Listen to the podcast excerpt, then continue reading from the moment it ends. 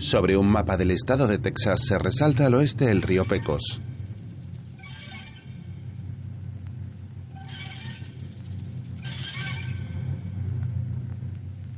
A finales del siglo pasado, el río Pecos marcaba los límites de la civilización en Texas. Al oeste del Pecos no existían la ley ni el orden. Allí solo vivían las serpientes de cascabel y los forajidos. Quizá no fuera así, pero así es como debiera haber sido. Un hombre cruza a caballo el río Pecos mientras el sol comienza a ponerse.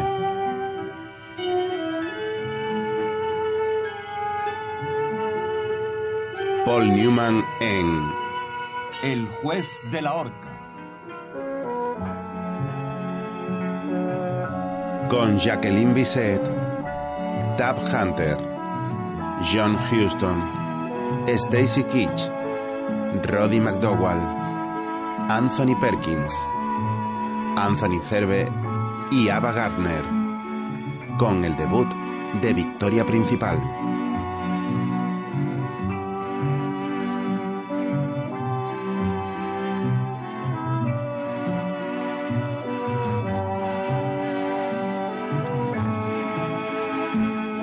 Música compuesta y dirigida por Maurice Jarre.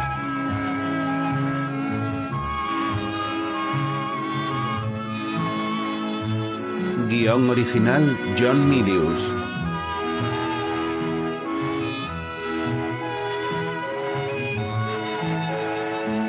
Dirigida por John Huston.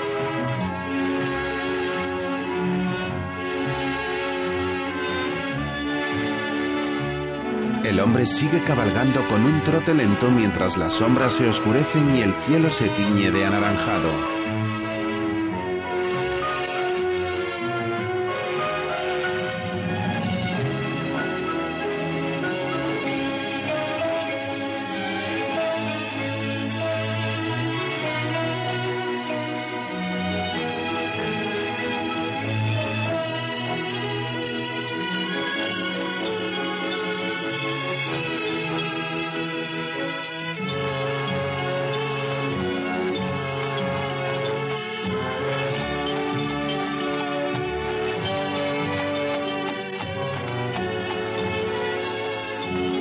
Después llega hasta una solitaria casucha construida en mitad del árido terreno.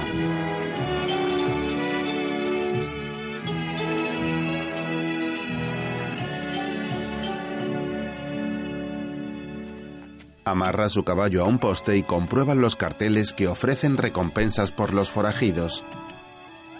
Arranca uno que tapa la foto de uno de los miembros de una banda apellidado Bing. Luego saca una bala de su revólver y con ella rasca la imagen dibujando una barba al forajido. Este es un hombre atractivo de pelo rubio y ojos claros.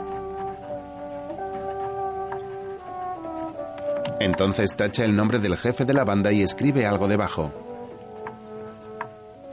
Muerto. A continuación entra en la casucha. Es una destartalada cantina con algunos clientes y varias prostitutas ajadas. El recién llegado es Bing, el hombre de la fotografía. Uno de los clientes con un gran sombrero mexicano se dirige a él. La puerta. Cierra ya la puerta. Bing va hacia la puerta. En un rincón una joven baña a una mujer obesa en un barreño. Tras cerrar, Bing se acerca a la barra.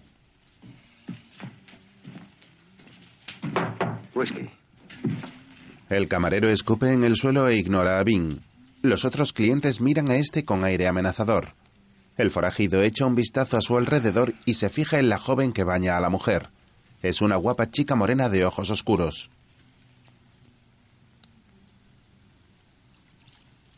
Bim pasea su mirada por el resto de parroquianos. Entonces saca un reloj del bolsillo de su chaleco y comienza a darle cuerda.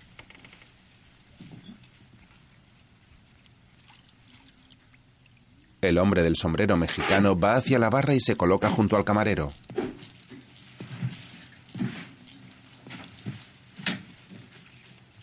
Hola. Soy Bean, Roy Bean. Mi retrato está ahí fuera, colgado del otro lado de la pared. ¿No habéis oído hablar de mí? Acabo de asaltar el banco de Granger en Magdalena.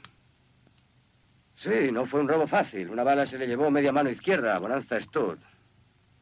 Yo estuve de suerte, solo me dieron dos perdigonadas en el tobillo.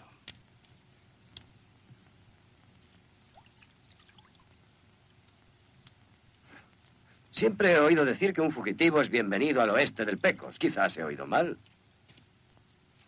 Oíste bien. Roy se fija en un libro que hay encima de la barra. Mira el título. Leyes y estatutos revisados del estado de Texas. ¿Qué hace esto aquí? Las rameras se sientan encima. Tres prostitutas se acercan a Bing. Sírvele whisky de cactus. El camarero obedece y Roy bebe con el hombre del sombrero. Mientras la joven ha terminado de bañar a la mujer, esta se viste con un sucio camisón que se queda pegado a su piel mojada y se sienta en la barra junto a Bing. ¿Eres ladrón de bancos? ¿Te llevaste mucho de ese banco de Magdalena? No. Lo suficiente. Sí, lo suficiente. Una de las prostitutas le tira de la barba y otra con una herida en un ojo le agarra de la pierna. ¿Me invitas a un trago, ladrón de bancos? Escuchad, cuando Roy Bean bebe, bebe todo el mundo. Roy intenta desembarazarse de ellas. Una le quita su revólver y las otras le dan una paliza. Le cuelgan de los pies y le sacuden. ¡Haciadlo bien! ¡Aquí está el dinero! ¡Eso es mío! Las monedas de Roy caen al suelo y todos se abalanzan a por ellas. ¡Dejadlo fuera!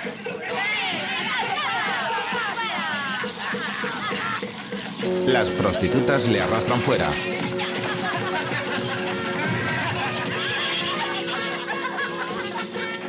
¡Rápido, la soga! ¡Tienes un cliente, caballito! Le colocan una soga al cuello y la amarran a la silla del caballo. Luego golpean al animal y este huye al galope arrastrando a Roy por el suelo. La joven morena contempla horrorizada la escena desde detrás de una esquina.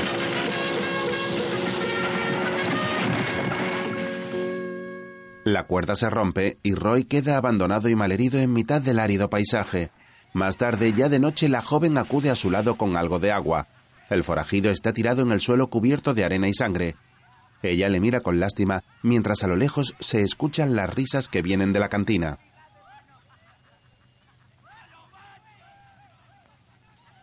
Él levanta su mano y le hace una seña a la chica para que se acerque. Ella obedece. Revólver. La joven regresa sigilosamente a la cantina.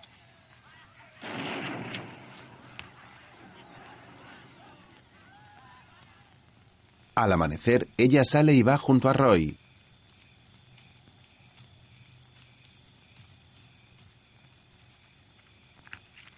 Escondido entre sus harapos lleva el revólver de Bing.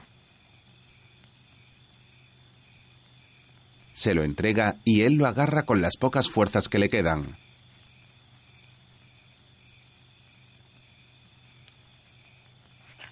Ella se aparta y Roy hace girar el tambor del arma.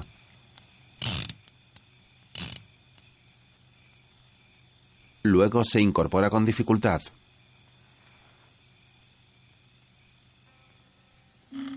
Mientras en la cantina casi todos duermen la borrachera de la noche anterior, tumbados sobre las mesas o en las sillas. Un hombre orina por una de las ventanas y luego se tambalea buscando un sitio donde acomodarse.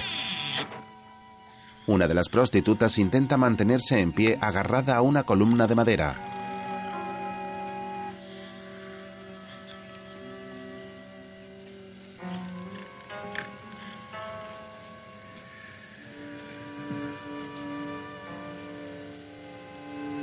De pronto, Roy entra y comienza a disparar a diestro y siniestro.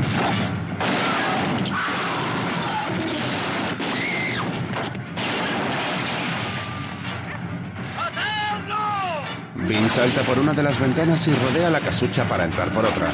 Dispara a los que se cruzan con él y le quita un rifle a uno de ellos.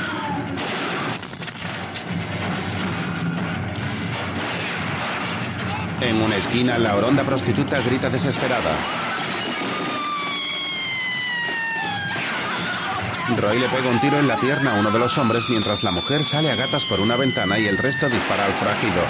Este se refugia tras la barra y acaba con uno que intentaba huir por la puerta.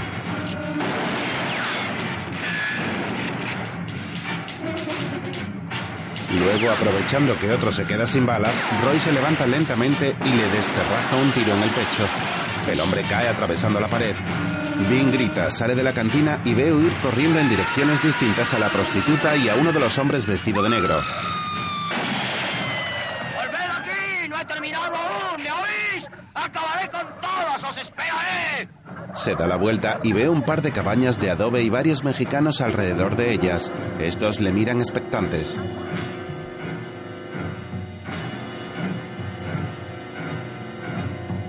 Roy, con el cuello en carne viva por la soga, agarra una mecedora y se sienta frente a la puerta de la cantina con el rifle esperando a que regresen los huidos. Desde detrás de unos arbustos, la chica morena le observa. Llega la noche y Roy todavía espera sentado en su mecedora. El tiempo pasa. Comienza a llover, pero el forajido sigue en su sitio empapado pero con el arma preparada.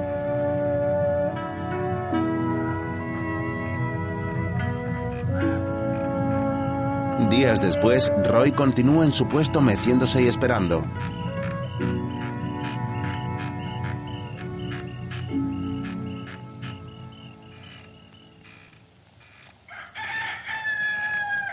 Al cabo de un tiempo, un hombre se aproxima montado en una mula y tirando de otra. Va vestido de negro.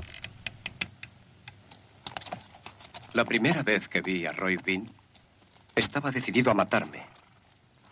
Creyó que el diablo venía por él. Y no era extraño, considerando la cantidad de gente que acababa de matar. Roy se reclina en la mecedora con una media sonrisa y se mece suavemente mientras el desconocido se acerca. Soy el reverendo señor Lasalle. Roy amartilla su rifle.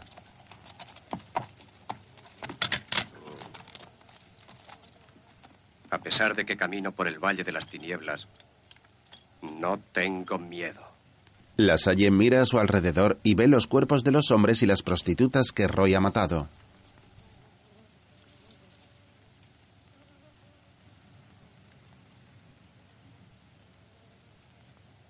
¿Qué infiernos ha pasado aquí? Intentaron ahorcarme. Se merecieron la muerte. ¿Cuántos hombres había? Muchos. ¿Y quién lo hizo? Yo. Eran escorpiones y ellas peor que rameras. La venganza será mía, dijo el Señor. Así fue. Estoy esperando a los buitres. No merecen ser enterrados. Es posible. Pero hay que enterrarlos. Son hediondos y abominables. Si usted no tiene una pala, yo sí. Le guiña un ojo. Roy le deja hacer. Más tarde, la Salle termina de enterrar todos los cuerpos y clavar unas cruces hechas con dos palos en sus tumbas. Mientras, Roy lee el libro de leyes en el porche de la cantina.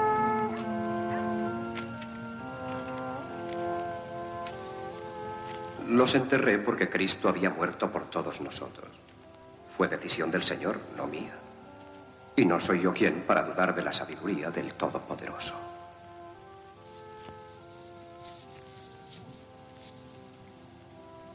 Tráigame la Biblia. Está en mis alforjas. Roy se levanta y va por la Biblia. La Salle se coloca su bombín negro sobre su frente sudorosa.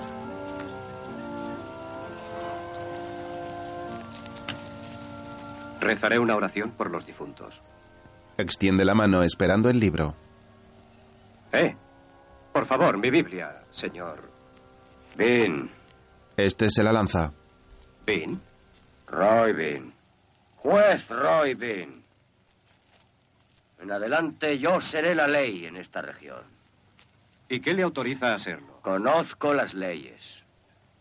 Porque las he violado todas a lo largo de mi vida. Pero jamás había matado a un hombre. Disparé alguna vez en defensa propia. O llevado por el miedo, pero nunca alcancé a nadie. De modo que Dios debe haber dirigido mis balas. Incluso me envió a un ángel para que me diera el revólver. ¿Y cómo piensa usted ejercer la ley? Con esto y una soga. ¿Y confiará nuevamente en la gracia de Dios? Mi intención es esa, pero echándole una mano si es menester. Le da cuerda a su reloj de bolsillo. Diga ya sus oraciones. Voy a leer el Salmo número 58, que yo considero el más apropiado. Se arrodilla y los mexicanos le imitan con devoción. Deja que los dientes se rompan y se pudran en sus bocas. Los grandes dientes de los jóvenes leones. Él se los llevará con un remolino, envueltos en su divina cólera. Y los justos se alegrarán al ver cumplida la venganza y podrán bañarse los pies en la sangre de los malvados. Y los hombres podrán decir, en verdad, los justos son recompensados. En verdad, hay un Dios que juzga en la tierra. Agarra un puñado de tierra de una de las tumbas y lo esparce a su alrededor. ¿Qué me dice de ellos? ¿Cómo encajan en sus planes de justicia? La ley los protegerá. Eso dice aquí, en alguna parte. Se acercan a los mexicanos.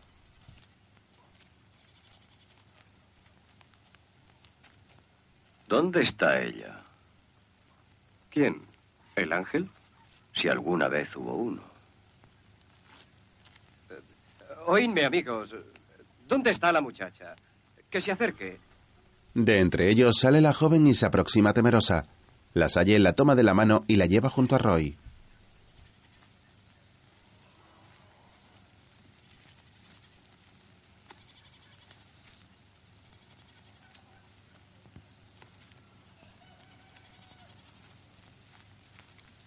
Celebro verte otra vez.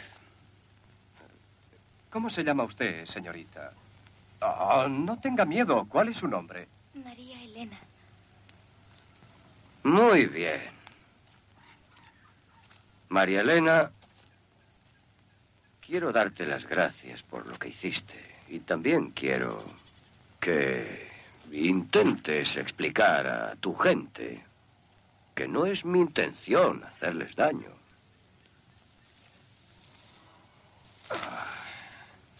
Esto va a convertirse en un nuevo y tranquilo lugar en donde poder vivir. Yo soy el nuevo juez. Van a reinar aquí la ley, el orden, el progreso, la civilización y la paz. Sobre todo la paz. Y no me importa hm, a quien tenga que matar para imponerla. Espero que lo comprendan. María Elena regresa con los suyos y les habla. ¿Habéis oído? Dice que él es ahora la ley y que en adelante reinará aquí la paz y la tranquilidad. Yo creo que cumplirá lo que dice. Todos los caballos propiedad de esos gusanos os pertenecen y sus armas y sus tierras. Solo esa casucha, tan solo ese local es mío. Aceptamos los caballos, Aceptan los caballos. pero no queremos nada más. Solo los caballos. No quieren las tierras. Están agradecidos. Es el patrón. Sí, él es el patrón. No necesitan las armas. Usted es su patrón. ¿Quiere decir que me he convertido en el propietario de todo? Es un arreglo sensato y justo. Sí, también prudente. Bien, esa especie de burdel va a ser mi juzgado, un lugar donde ejercer justicia, donde puedan dispararle a uno y donde uno pueda disparar y ahorcar a otros. Y además pienso vivir ahí. María Elena ha cogido un gatillo de una de las cabañas y se reúne con Roy y la Salle. ¿Qué quieres, hija mía? Yo también quiero vivir ahí. ¿Qué quiere qué? Tú no quieres que yo viva ahí. No, no quiero. Es decir, todavía no. ¿No tienes padre ni familia? Quizá podría instalarse en el pequeño cobertizo de al lado.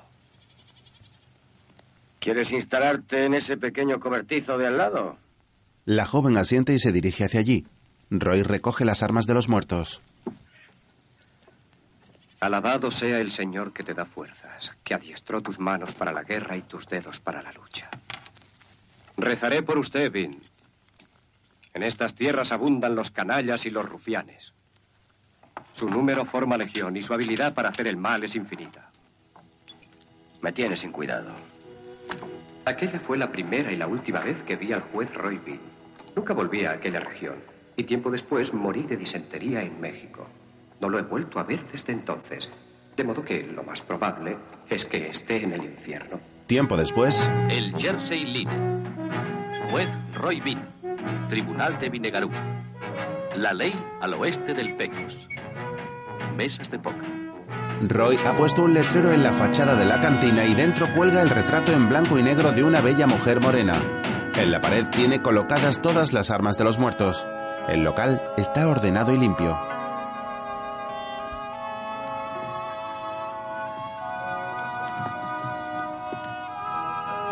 El autoproclamado juez se sienta en una silla a contemplar el retrato.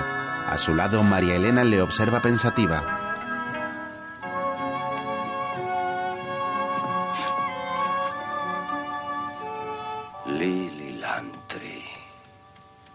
El Jersey Lily.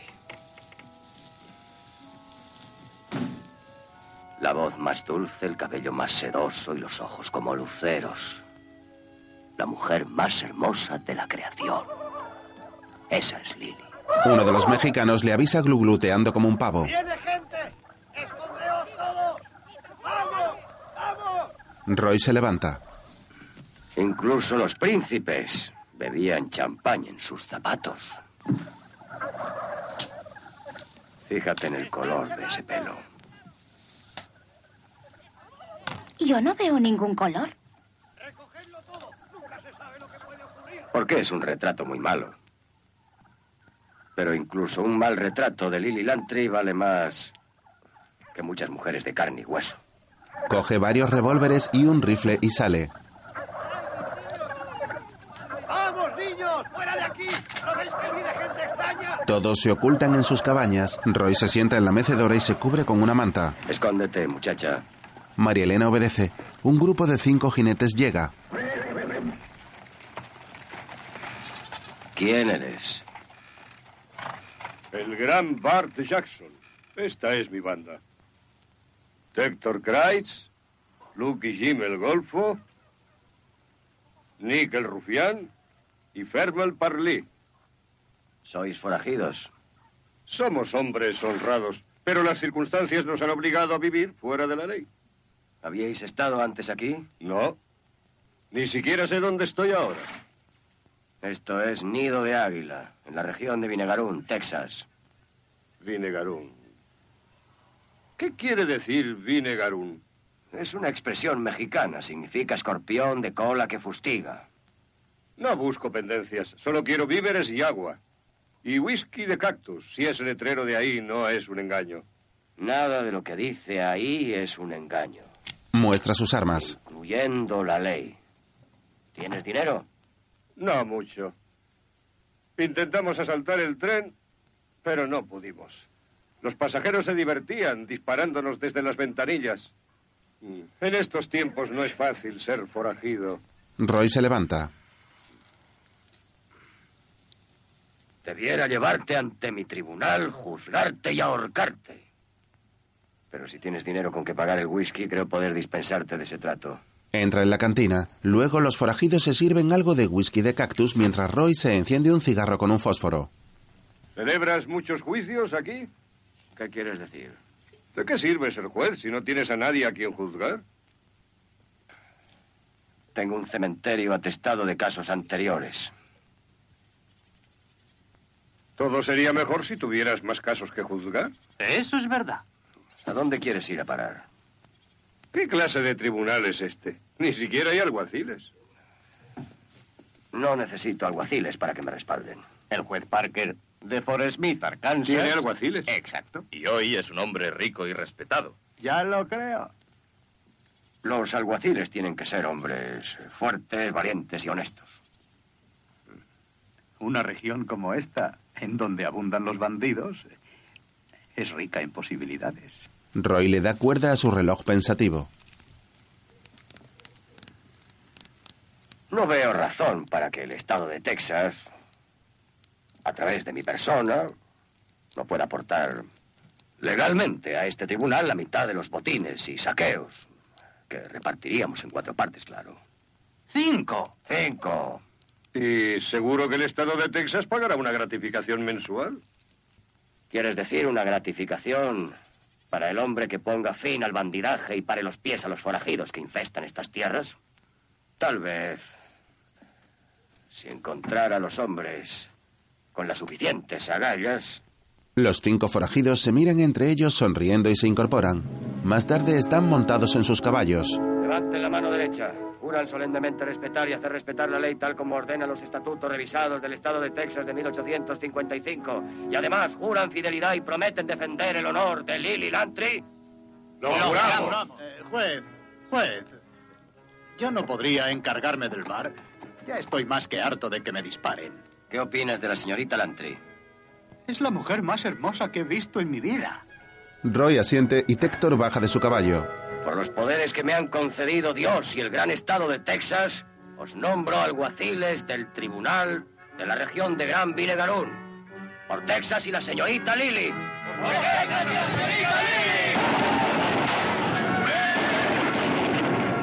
Más tarde, To- todo fue un error. Fui y apresado con engaños por ese juez y su banda de linchadores sin escrúpulos. Les fue muy fácil. No tenían nada mejor que hacer. los cuatro nuevos alguaciles conducen a un jinete con las manos atadas hasta la cantina donde Roy les espera. Este es Sam Dodd, juez. Un auténtico asesino. ¿A quién ha matado? A un chino y a su mujer, una mexicana. Y ha robado un tarro lleno de dinero. ¿Cuánto? Unos 90 dólares. ¿90 dólares? Ese es un crimen muy serio, hijo. ¿Dónde están las pruebas? Luke Jim le lanza el tarro de monedas. Enterramos a las víctimas una hora después de haberse cometido el crimen. ¡Baja de ese caballo! No quiero molestarme en elevar la mirada hacia gente como tú. Bart hace bajar al detenido de su montura y todos entran en la cantina. ¡Silencio! ¡Silencio! Queda abierta la sesión del Tribunal de Vinegarún. Que nadie beba. Preside el juez Roy Bean. Roy se sienta tras la barra con una bandera de Texas sobre los hombros. ¿Tienes algo que alegar antes de que te juzguemos culpable? No soy culpable de nada. Yo no he cometido ningún crimen. ¿Niegas las muertes? ¿Cómo voy a negarlas? Pero ese libro no dice nada respecto a matar a, a un chino. Y jamás he oído hablar de una ley que eh, se refiera a mestizos, negros o indios. Todos los hombres son iguales ante la ley. Y ahorcaré a quien se atreva a asesinar a otro, sea mestizo, chino o negro. Soy muy progresista en mis procedimientos. Eh, el libro no dice nada de eso. Soy yo quien interpreta lo que dice el libro. Y serás ahorcado, diga lo que diga, y porque yo soy la ley. Y la ley es la mano derecha de la justicia. Ahorcarlo. Le llevan fuera donde tienen preparada una horca. Qui- Quiero decir algo. ¿No se me permite decir nada? Por supuesto que sí. Quiero decir que si sigo creyendo que todo esto es un error y que yo no soy peor, sino mejor que los que van a poner fin a mi vida. Bien dicho, hijo. Con eso basta. Fue un error ahorcarme por matar a un chino y a una mexicana. Pero yo había matado también a hombres blancos. De modo que me dije que era por eso por lo que me colgaban. Ya solamente deseaba una cosa, que aquellos tipos supieran hacer su trabajo. Golpean al caballo y este huye dejándole colgado de la horca. En verdad os digo que a los malvados, a los forajidos, etcétera, se les van a caer los dientes como a los leones y sus cuellos serán estirados y rotos por la soga del verdugo. Y que así tiene que ser, porque es deber de la justicia ahorcar a los malvados siempre que se pueda, para que los hombres digan en verdad que Dios ha nombrado un juez en esta tierra. Así es como tiene que ser y así es como será. Amén. Amén. El bar está abierto. Tras el entierro, Me estoy aburriendo. Dos. Necesito entrar en acción. Juegan al póker sin hacer caso a un cliente borracho. Rufus Kai, serpiente de río, está muy lejos de su casa. Deja de sonreírte, no aguanto a los hombres que sonríen. ¡Mira! Acepto la apuesta. Aumento a 10. Soy pariente de sangre de un leopardo. Puedo beber lo que peso en veneno de lobo. Sangre. Matanza. Hambre y sed, todo eso fortalece mis huesos. Los 10 y 5 más. Las peleas y los duelos son mi pan de cada día. No vas, juez. Estoy pensando, estoy pensando. Soy capaz de derribar a un novillo con una sola mano, de pelear a brazo partido con un jaguar. Mis dedos ansían apretar el gatillo. Bueno, decídete, me pones nervioso. Roy y el resto, que ignoraban a Rufus a pesar de que éste está destrozando el local con sus disparos, le abaten a tiros cuando se atreve a disparar contra el retrato de Lily Langtry.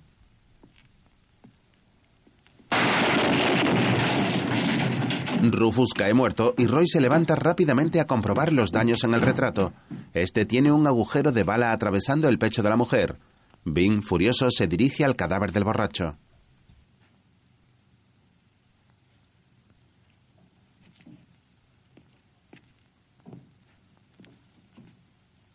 Un homicidio justificado. Multo con 25 centavos a este hombre por disparar en un edificio público. Registra sus bolsillos y encuentra unas monedas.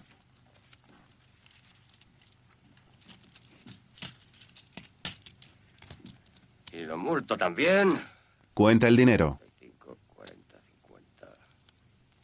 con 52 dólares por embustero. Vuelve a la mesa donde estaba jugando al póker con los alguaciles y María Elena. Ahora te contesto, granuja. Y elevo la apuesta a 52 dólares. Acepto. Te atreves, ¿eh? Jim muestra sus cartas y gana la mano.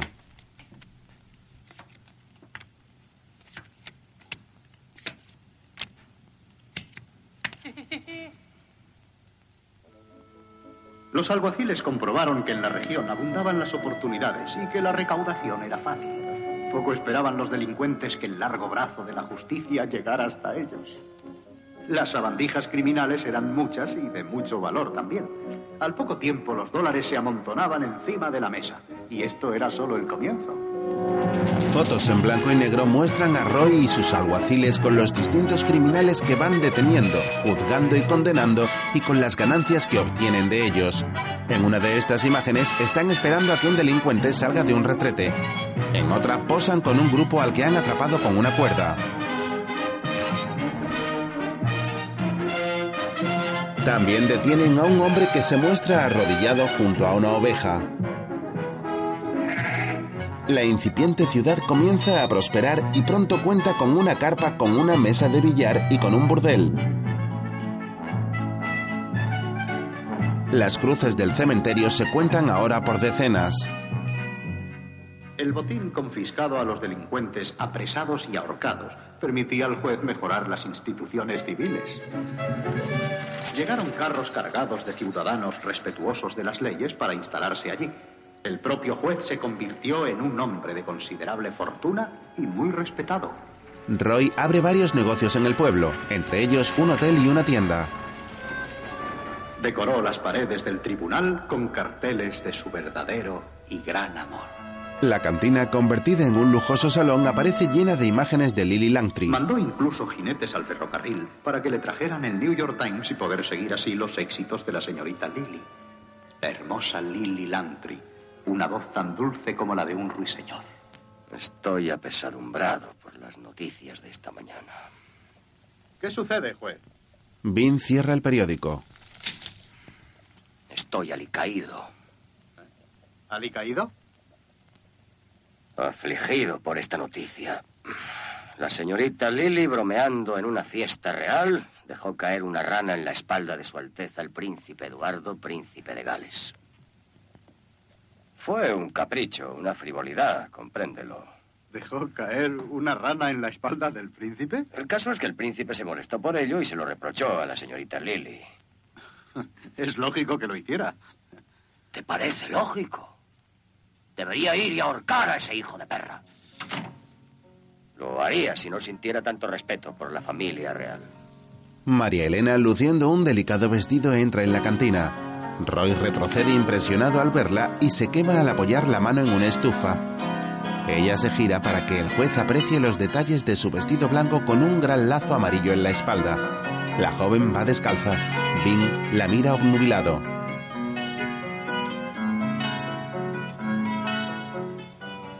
¿De dónde lo has sacado? ¿Tú lo mandaste comprar? Pero no tenía ese aspecto en el catálogo de los almacenes. ¿Es que no te gusta? Con todo el respeto debido a la señorita Lily, sí, me gusta mucho. María Elena sonríe con timidez. Pero no te lo pongas cuando la gente venga aquí a beber. Jim entra. Juez, juez, detenga rápido. Va a haber un linchamiento ilegal. ¡Orden! ¡Orden! Aquí los linchamientos se hacen de acuerdo con la ley. Vamos a cubrirlos de brea y a emplumar a esta gentuza, juez. ¿A qué viene todo esto, Bar? Como ciudadanos decentes de esta comunidad nos oponemos a convivir con un alcahuete y con unas rameras que cobran semejantes precios. ¿Cuál es el precio? Cinco dólares, ese es el precio. En oro o plata. Indignante. Estoy dispuesto a hacer un precio especial para usted, juez, considerando que... No, señor. Lo que vale para la ciudad vale también para mí. Ante todo, justicia. La justicia es el brazo derecho de la ley. Solo pretendía desagraviarle. ¿Desagraviarme?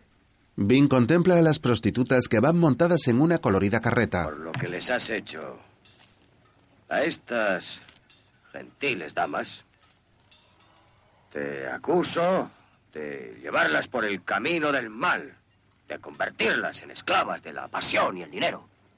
¿Cinco dólares? Tres. Tres. Dos cincuenta. Para usted, juez. Gratis. Bajad a las damas de este burdel ambulante y llevadlas al porche. Y tú... ¡Echadme una mano! Una solo, las dos, preciosa. ¿Quién me ayuda a ti? No voy a sentenciarte, pero sí voy a prevenirte. Si no abandonas la ciudad en cinco minutos, te llevaré ante el tribunal. Si no tengo caballo. ¡Roba uno! Y que sea veloz. Aquí ahorcamos a los ladrones de caballos. Le expulsa del pueblo dándole patadas en el trasero. El proxeneta se marcha corriendo. Alinearse, señoritas. Sin exhibirse. Eh, juez, ¿qué piensa hacer con ellas? Ahora lo vas a ver. Bart, ven, sube. Le coloca junto a una de las prostitutas y comprueba si hacen buena pareja. Luego le sitúa junto a otra más alta, casi de la altura de Bart.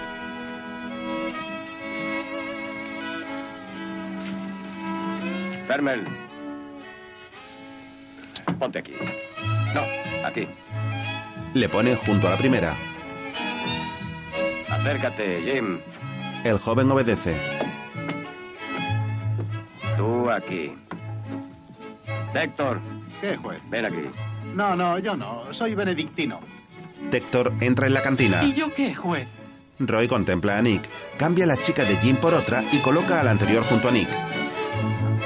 Ponte aquí. Y tú aquí.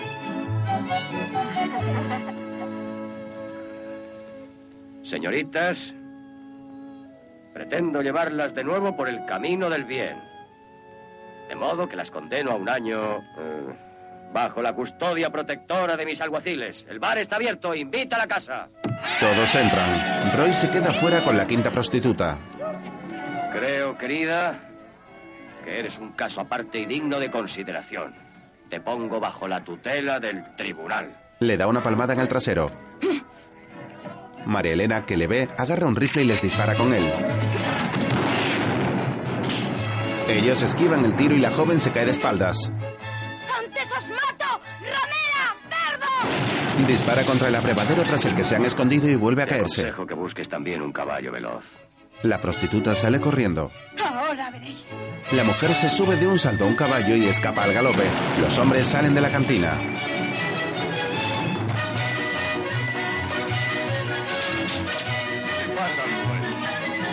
María Elena tira el rifle y se marcha enfadada. Roy va tras ella. La joven se detiene y el juez les indica a todos que les dejen solos. Sí, entremos. ¿A dónde vas? A dar un paseo. Se marcha con decisión. Roy la sigue. Más tarde los dos contemplan la puesta de sol. Huele, qué aire tan dulce. Es casi tropical. ¿No lo notas? El desierto a la luz de la luna huele como si fuera una exuberante selva de África, de la India, de donde sea. Y me hace soñar en estas tierras y en lo que se puede con ellas. Algún día estarán cubiertas de granjas y ciudades y pasará el ferrocarril. Habrá calles adoquinadas, edificios de piedra de 30 metros de alto, eh, fábricas y mataderos, como los que he visto en esas fotografías de Denver y Chicago. Y yo tendré un palacio de justicia construido en granito y de cuatro pisos. Quiero mirar desde lo alto y ver que se respeta la ley. Y tú podrás tener cuanto quieras. Piensa ya en algo que desees. Una cajita de música. ¿Una qué? Una caja que cuando la abres se oye música. ¿Una caja de música? ¿Sí? Bien, te compraré un órgano. Eh, ¿Qué canción te gustaría tocar? Cualquier canción. Mm. ¿No has oído La Rosa Amarilla de Texas? No, ¿por qué? Deberías oírla. ¿Y cómo es? Hay una rosa amarilla en Texas, a la cual yo voy a ver, que nadie la ha querido como yo llegué a querer. Lloró al abandonarla, destrozó mi corazón. Si logro otra vez hallarla, la querré con más pasión. Sigue cantando. No, canto muy mal. Hace frío en ese cobertizo donde vives, ¿verdad? En verano se está bien. Sí, pero es frío en invierno y hay goteras cuando llueve, ¿no? Algunas veces. Y el viento se mete dentro. Cuando sopla fuerte. Aunque estamos en verano y no hay viento, creo conveniente que pases la noche conmigo en el tribunal para que pueda protegerte contra los elementos. Avergonzado, Roy se aparta unos pasos con la cabeza gacha mientras tararea la canción.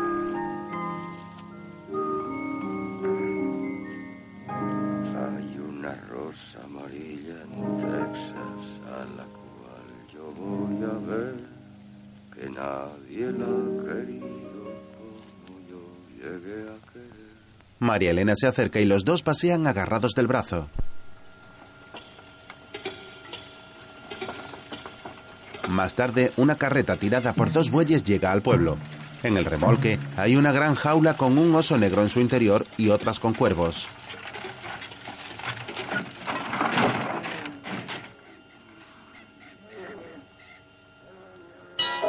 De pronto una rueda se sale de su eje y el carromato se detiene. Un hombre vestido con pieles baja y se acerca a comprobar los daños. Agarra la rueda y frustrado la lanza lejos.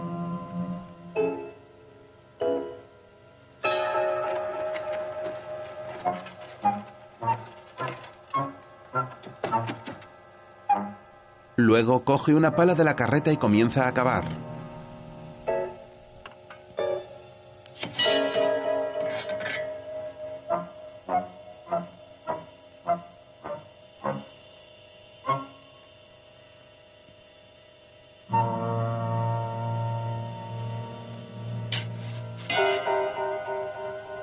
Roy y María Elena, que regresan de su paseo, le miran extrañados.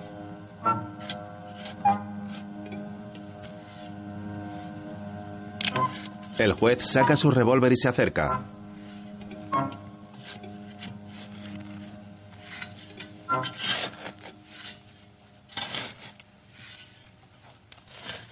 ¿Qué haces aquí a estas horas, cavando en tierra de nadie? Cavo mi tumba. Cuando esa rueda se desprendió del carro lo comprendí. En esta tierra voy a morir. ¿De dónde eres? De las montañas. He pasado la mayor parte de mi vida en ellas. He conocido a Jim Bridget, Kit Carson y Liberty Johnson. Era un buen chico cuando empezó, pero se dejó arrastrar por la violencia y la violencia acabó con él. Sí, eso puede pasarle a cualquiera. ¿Cómo te llamas, amigo? Soy Oso Gris Adams, descendiente directo de John Quincy Adams, sexto presidente de los Estados Unidos. Llevo su sangre, pero yo era un salvaje y de joven me fui al monte. Vida libre y sana, pero fría. Tan fría que en los inviernos iba a dormir con los osos en sus madrigueras. Por eso me llaman oso gris, porque vivía con ellos. ¿Y qué haces en Vinegarún? Toda mi vida he pasado frío. He venido al sur a morir donde hace calor. Sí, aquí hace calor, pero nadie muere ilegalmente. Los únicos que mueren en mi ciudad son aquellos a quienes disparo o ahorco. Lárgate. De modo que no puedo morir aquí. Ni siquiera puede uno morir donde se le antoja. No quiero nada de este cochino mundo y celebro que mis días toquen a su fin. Este es Zachary Taylor, mi hijo mayor, llamado así en honor del duodécimo presidente de los Estados Unidos. Prefiero su compañía a la de los hombres. Bien, coloca esa rueda y sigue tu camino. Si no, os mandaré castigar a los dos por alterar la paz. Roy guarda la pala y María Elena se acerca curiosa. Date prisa, amigo. Este oso pesa mucho. Bill levanta la carreta mientras Oso Gris coloca la rueda en el eje.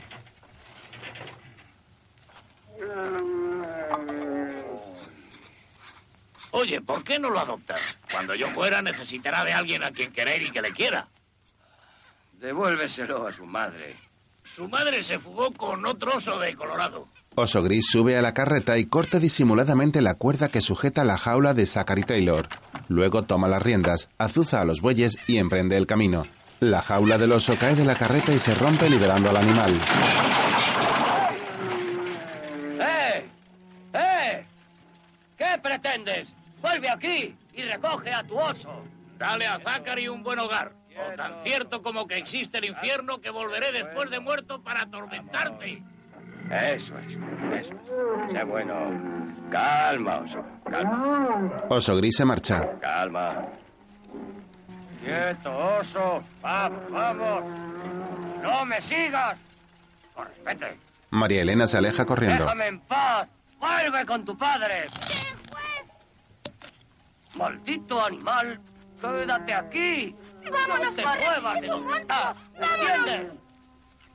Taylor, levantado sobre sus patas traseras, le quita el cigarro de la boca y le sigue hasta el pueblo.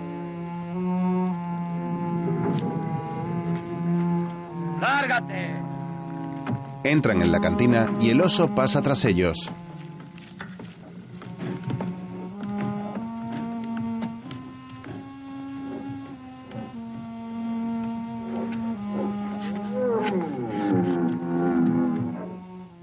Está bien, entra. Anda y échate. ¿Me oyes? No sabía con quién estaba hablando, pero de todos modos debió de ser una noche infernal. El oso acabó instalándose en la casa. El juez, el oso y María Elena eran inseparables. Los tres solían ir juntos a merendar. Otro día, los tres salen del pueblo en una carreta con una cesta de picnic.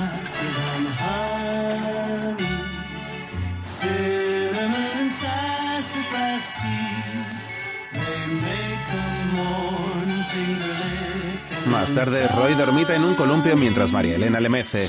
Entre tanto, Zachary Taylor juguetea alrededor del árbol del que cuelga este.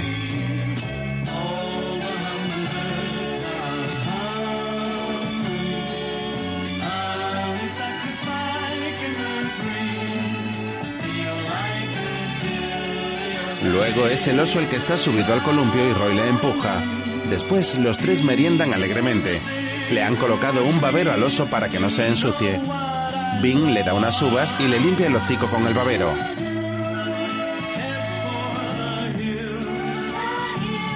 A continuación, los tres se montan en un balancín hecho con el tronco de un árbol. Roy y María Elena se colocan a un lado y el oso al otro haciendo contrapeso. Suben y bajan divertidos.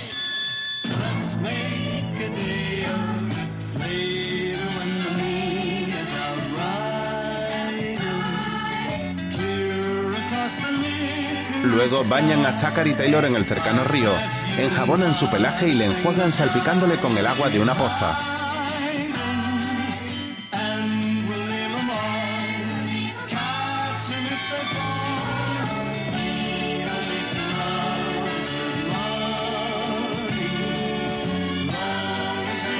El oso se sacude empapándoles. Ellos intentan terminar de bañarle y secarle.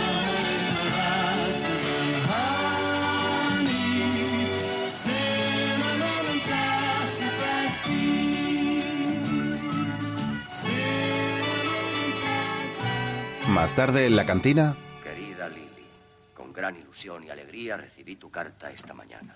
Me la entregaron mientras estaba en el tribunal y no me atreví a abrirla por temor a dejarme llevar por el éxtasis y olvidar la grave responsabilidad de mi cargo.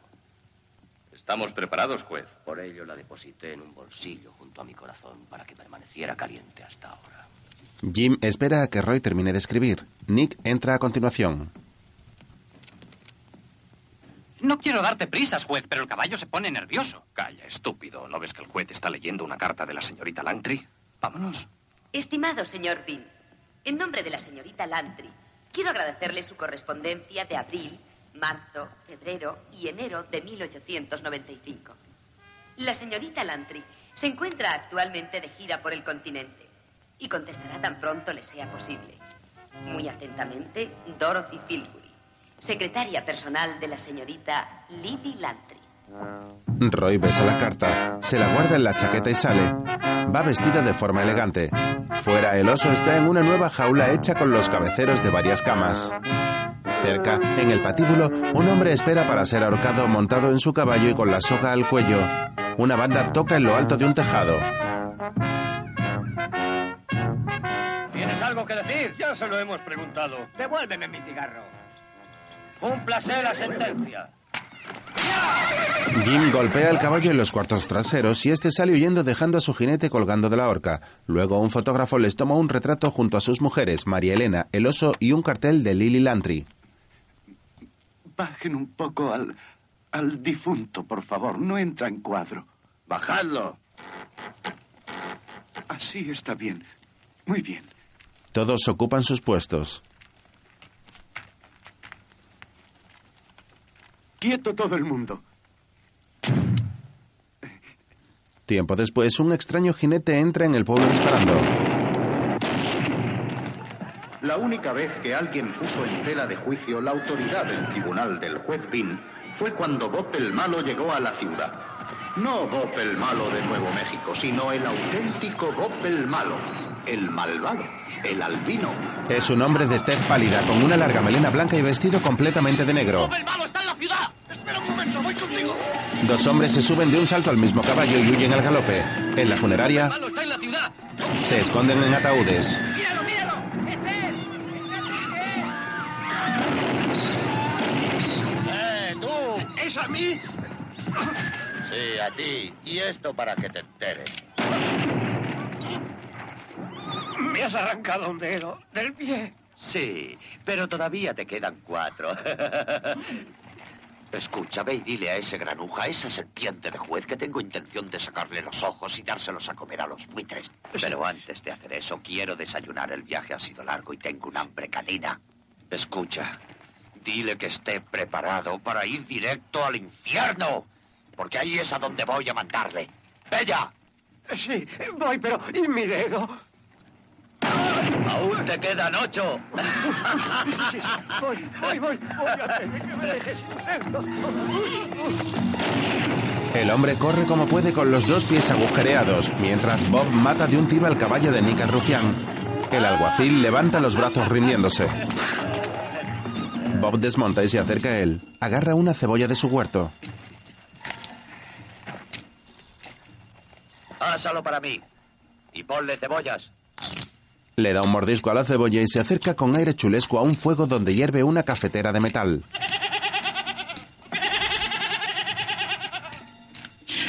Bebe el humeante líquido directamente del recipiente y sin inmutarse. Luego arroja la cafetera al suelo.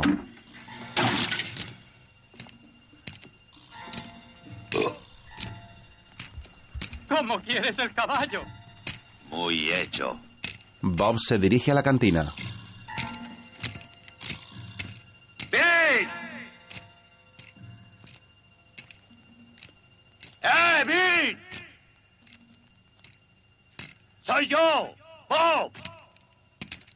¡Bob el malo!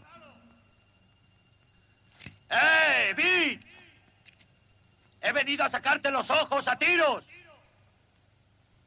Y luego, con mi cuchillo de mango de marfil, te cortaré la cabeza y se la venderé a un amigo mío para el carnaval.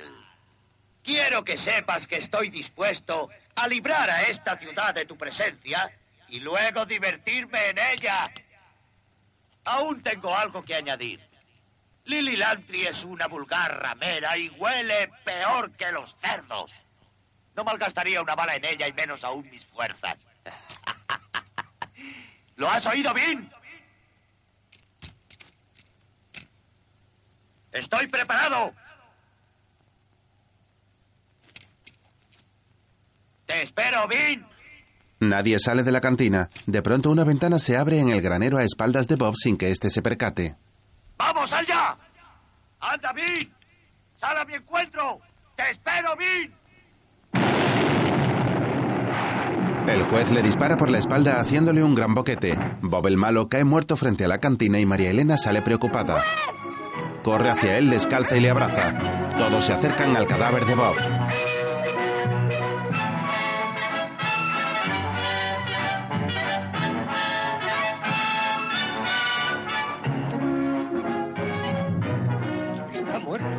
Mirad, está muerto. Le dispararon por la espalda. ¿Qué más da por la espalda o cara a cara? Lo importante es que ese malnacido está muerto. Lo conseguiste, juez. Has matado a Bob el malo. No ha sido un encuentro leal. Tenías que enfrentarte a él cara a cara. ¿Y qué culpa tengo yo si él se me puso de espaldas? Pero no le diste oportunidad de defenderse. Desde luego. No se la di. ¿Por qué había de hacerlo? Yo no le pedí que viniera a retarme. Yo no doy oportunidades a los asesinos. Si quieren tenerlas, que se vayan a otro lugar. Es una pena que una carrera tan gloriosa haya acabado así. Bob el malo. La Biblia dice... eh, Salmo 58. En verdad que los justos triunfarán sobre los malvados, cuyos dientes son rudos como jóvenes leones y que serán arrastrados por un remolino, mientras Dios juzgue en esta tierra valiéndose de mí. Sospecho que el póker tuvo tanta importancia en la conquista del oeste como los Colts del 45 o los carromatos de la pradera. Jugar al póker en el Jersey Lily requería inmenso valor, sangre fría y una fe ilimitada. Era más una religión que un juego. El juez y sus alguaciles se consideraban a sí mismos maestros consumados, pero no conocí a ningún tejano que no se considerara igualmente un maestro consumado. Roy y los demás juegan al póker en una mesa cuando un hombre irrumpe en el local. Viste de modo elegante con traje y bombín y lleva una bolsa en sus manos. Mira a la mesa y luego se acerca a la barra. Voy Oiga, ¿podrían y aumento dos dólares. ¿El juez Roy Bean? Sí. Ahí está, es ese. ¿Ese? Voy. Y subo a 23 dólares. Eh, mm, perdone, señor. Si no me equivoco, estoy hablando con el supuesto juez Roy Bean, ¿verdad? Vendas lo que vendas, no lo necesito. Aquí no apreciamos a los viajantes. Me llamo Frankes. Soy abogado, no viajante. ¿Tú vas o no? Voy y pongo diez más. Eh, soy el albacea del difunto Charles Phineas Booker, de San Luis, Missouri, que fue el anterior dueño legal de esta propiedad y de todas las tierras que se extienden en 100 millas a la redonda. Voy y aumento 10 dólares el valor de este revólver plateado. Eh, yo soy el actual propietario. Está bien, veo. ¿Crees que es un farol, eh? Echa una ojeada. Escalera a la reina. Lo siento, juez. Sé que no te va a gustar, pero yo tengo color. Mira. ¡Cerveza, Téctor! Disculpe, señor, no quisiera. Roy se levanta. No tiene sentido común ni modales. ¿Cómo se atreve a molestar a un hombre cuando está pensando si retirarse o elevar la apuesta? No sabe que hay una orden municipal que prohíbe molestar. Cuando se juega el póker, podrían ahorcarle por eso. Roy coge la cerveza que le da Tector y la lleva a la mesa. Aquí tienes, Jim. Ah, gracias, juez. Son 25 dólares. ¿25 dólares? Sí, cuando yo no gano, la cerveza vale 25 dólares. Esto no es justo. ¿Qué puede hacer un hombre en un caso así? Dejarse ganar o dejar de beber. Escuche, señor. Tengo en mi poder un título de propiedad extendido por el rey de España que hace referencia a estas tierras. La señorita Lily conoce a los reyes de España. Eh, pasó a mi poder por haber comprado el patrimonio de Booker. No me diga. Disposiciones sobre la concesión de tierras figuran en el Estatuto del Estado. Oiga, eh, oiga, ¿tiene a mano un libro de leyes? Sí, por supuesto. Bien, démelo, por favor. Abro con dos dólares. Aquí tiene. Gracias. Yo digo dos más. Frank se acerca a la mesa y busca entre las páginas del libro mojándose el dedo con saliva. No ensucie el libro chupándose los dedos. Yo voy y pongo 19 dólares más. Demasiado para mí, juez. Paso. María Elena apuesta. Subo a 50 dólares. Eso es mucho, no voy. 50 dólares. No tengo 50 dólares. Ella se encoge de hombros. Craig, trae un par de cervezas. Mm, aquí está. Tenga, haga el favor de leer esto. Artículo 48, sección F. Roy arranca la página. Esta ley es injusta, queda anulada. ¿Qué ha hecho? Es indignante. Tector acerca dos cervezas. 50 dólares, ¿eh? Voy. ¿Cuántas quieres? Servido. Yo también. Tengo... eh, ¿Cómo lo llamáis? Full de ases, ¿verdad? Óigame usted, juez Roy Bean. No estoy dispuesto a permitir que me trate de este modo. Soy un hombre influyente y tengo amigos poderosos. Yo también. Y quiero presentarle a uno de ellos. Le baja el bombín y lo empuja fuera del local. Héctor. Tenga más cuidado, joven. No moleste a la gente. Ahí va. Adentro. Eso. Lo encierra con el oso en la jaula. ¡Sáquenme de aquí! Ah, ¡Auxilio! ¡Auxilio! ¡Sáquenme de aquí! ¡Se me va a comer vivo! Antes lo matará, luego se lo comerá. La última vez que el oso se comió a un abogado tuvo diarrea durante un mes. No, no, no, no, no, no. Déjenme salir de aquí, por favor. Tenga, No quiero su dinero. tenga. Héctor, será mejor darle a ese oso una botella de cerveza para mantenerlo ocupado. La cerveza es a dólar la botella. ¿A dólar la botella? ¿Eso llamas hacer justicia? La justicia es el brazo derecho de la ley. Dijiste que era la ley el brazo derecho de la justicia. Bueno, viene a ser lo mismo. ¿Qué? Dios mío. Luego el suelo está lleno de botellas de cerveza. Cuando ya llevaba pagadas más de 90 botellas de cerveza, el juez y yo llegamos a un acuerdo. Puesto que solo me quedaban 9 dólares, mi situación era débil para negociar. Em, al parecer, el juez consideró que yo era un elemento valioso para defender a los encartados que disponían de recursos financieros, con la condición de repartir con él mis honorarios. El 60% para él y el 40% para mí. Guess da de beber cerveza al oso. Muy pronto dispuse de un despacho y el negocio de abogado rendía. Pero nunca olvidé lo que aquel egomaníaco me había hecho. Y estaba dispuesto a vengarme del juez algún día. Ya contaba con aliados. ¡Qué amable! Llevan ustedes unos sombreros encantadores. Buenos días, señor Adiós. Luego Roy encola un cartel de Lily Langtry en el Jersey Lily. Una obra de Dios, como el gran cañón. No habéis bebido ya bastante por esta noche. Zachary Taylor está en la barra bebiendo cerveza frente a Tector. Eh, bueno, ya es hora de irse a dormir. Me voy a casa. Los antiguos griegos adoraban a la diosa Afrodita, pero también amaban a las mujeres mortales. Lo mismo me ocurre a mí. Ay, buenas noches, juez. María Elena y la señorita Lily. Roy vuelve a mirar el cartel mientras el oso mete su hocico en un cubo. ¡Deja ese cubo! Si tienes sed, bebe cerveza. Mira que tragárselo en crudo. Estás por civilizar.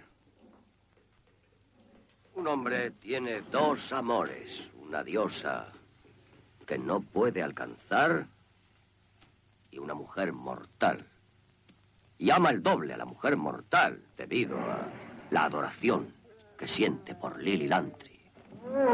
Zachary Taylor se pone de pie sobre el cartel y lame el engrudo. ¡Eh, oso! ¡Tú, oso! ¡Ah! ¿Cómo diablos te atreves, asqueroso? ¡Ah! ¿Qué modales son esos? No protestes, desgraciado, lárgate. Tu corazón es más negro que tu piel. Oso, no eres un caballero. Nunca lo fuiste. ¿No te da vergüenza pelearte con un pobre oso? ¿Has visto lo que le ha hecho a la señorita Lily? Le ha lamido la cara. Y le ha echado el aliento. Su aliento. Que apesta a cerveza.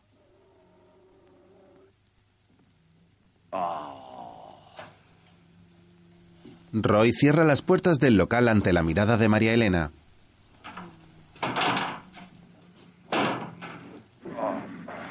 Luego, un hombre se aproxima sigiloso al Jersey Lily. Aquella noche tuvo lugar un atentado trágico e histórico contra la vida del juez.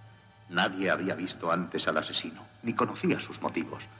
Pero en mi humilde opinión, fue el abogado Guess quien le incitó a ello.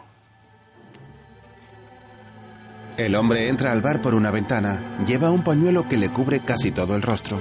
Camina con su pistola en alto cuando de pronto el oso aparece tras él.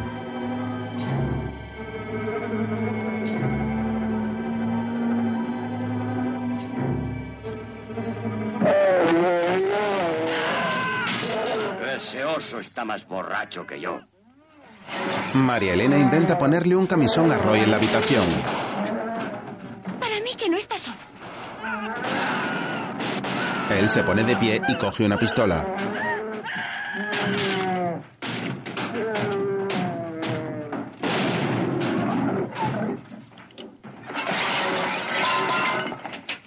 Sigiloso, abre la puerta y sale al salón de la cantina, el cual está completamente revuelto. Roy descubre en el suelo al bandido muerto debajo de una mesa. Después mira a un lado y ve un charco de sangre junto al oso moribundo.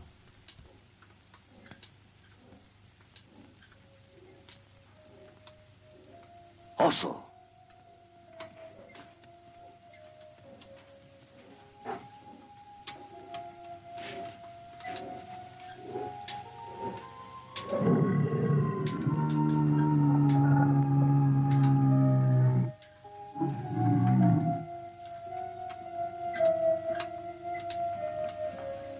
Con gesto apenado se pone de pie y camina hacia la barra para servirse un trago.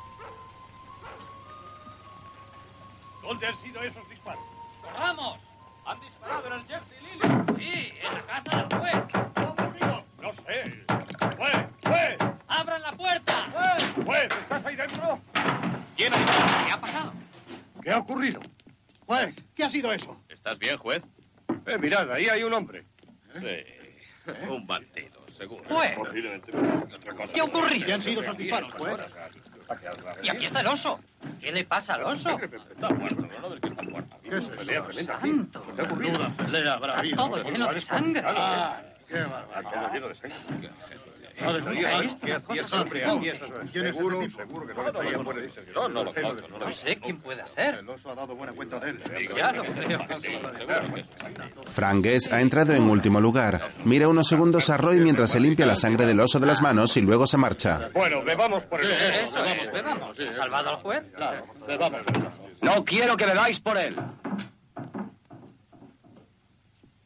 Ese oso no se lo merecía. Espero que vaya al infierno. Era un animal incivilizado. Se atrevió a apoyar sus profanas patas en la señorita Lily. He matado a seres humanos por menos de eso.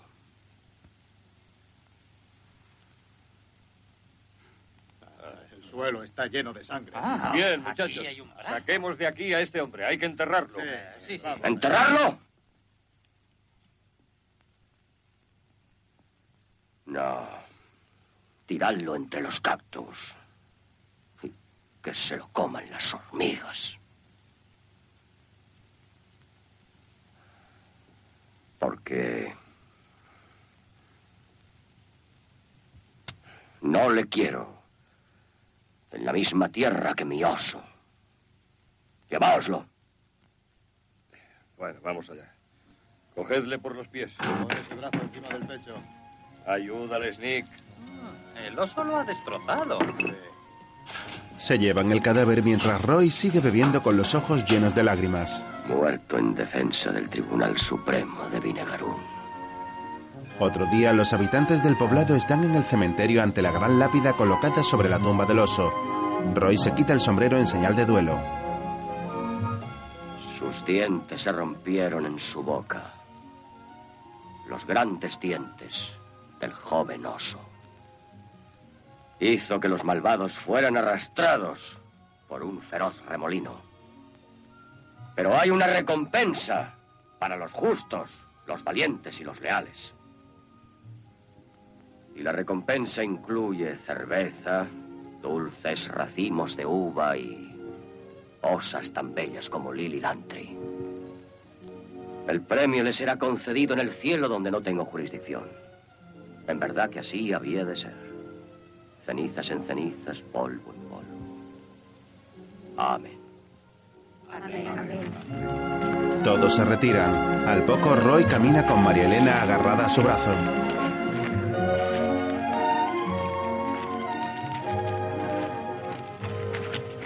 Todo está cambiando. El país cambia. Vendrá el ferrocarril, la gente pasará mirando por las ventanillas y no sabrán lo que costó construir todo esto. Nada sabrán del oso. Nada sabrán de mí. Pero eso qué importa. Roy mira con tristeza la jaula de Zachary Taylor. Voy a darte un hijo al llegar la primavera. Un hijo.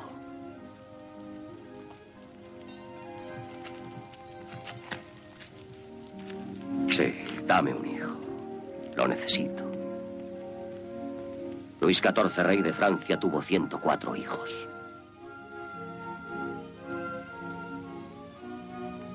Un hombre no vive eternamente, porque es mortal. Tiempo después, María Elena, en avanzado estado de gestación, camina por el poblado con una cesta apoyada sobre su cabeza. Desde un balcón, las rameras junto a Frank Guess la ven pasar. Mirad la desvergonzada. ¿Os parece que se casará con ella? Oh, Dios nos libre, es una mexicana. En fin, ese pobre bastardo será el único en la ciudad que no tendrá nombre. No hay nada peor que una ramera convertida en dama respetable. Regenerada ya es mala de por sí, pero convertida en dama respetable es el mismísimo diablo. Parece ser que aquellas que se han dedicado a dar placer por dinero son más implacables cuando se trata de desenterrar las miserias ajenas. Luego las mujeres caminan con los alguaciles cubriéndose con paraguas. En cierto momento, ellas se retiran y ellos se acercan a Roy, el cual está sentado en la puerta del Jersey Lily. Tras él hay varios hombres ahorcados. ¿Dispones de un minuto, juez? Mm, ¿Qué te preocupa, Bart? Me gustaría hablar contigo. Habla. Pronto llegará el ferrocarril. No creemos que el tren llegue a parar aquí, con esos hombres ahorcados a la vista de todos. No somos contrarios a los ahorcamientos, pero creemos que deberían hacerse más en privado.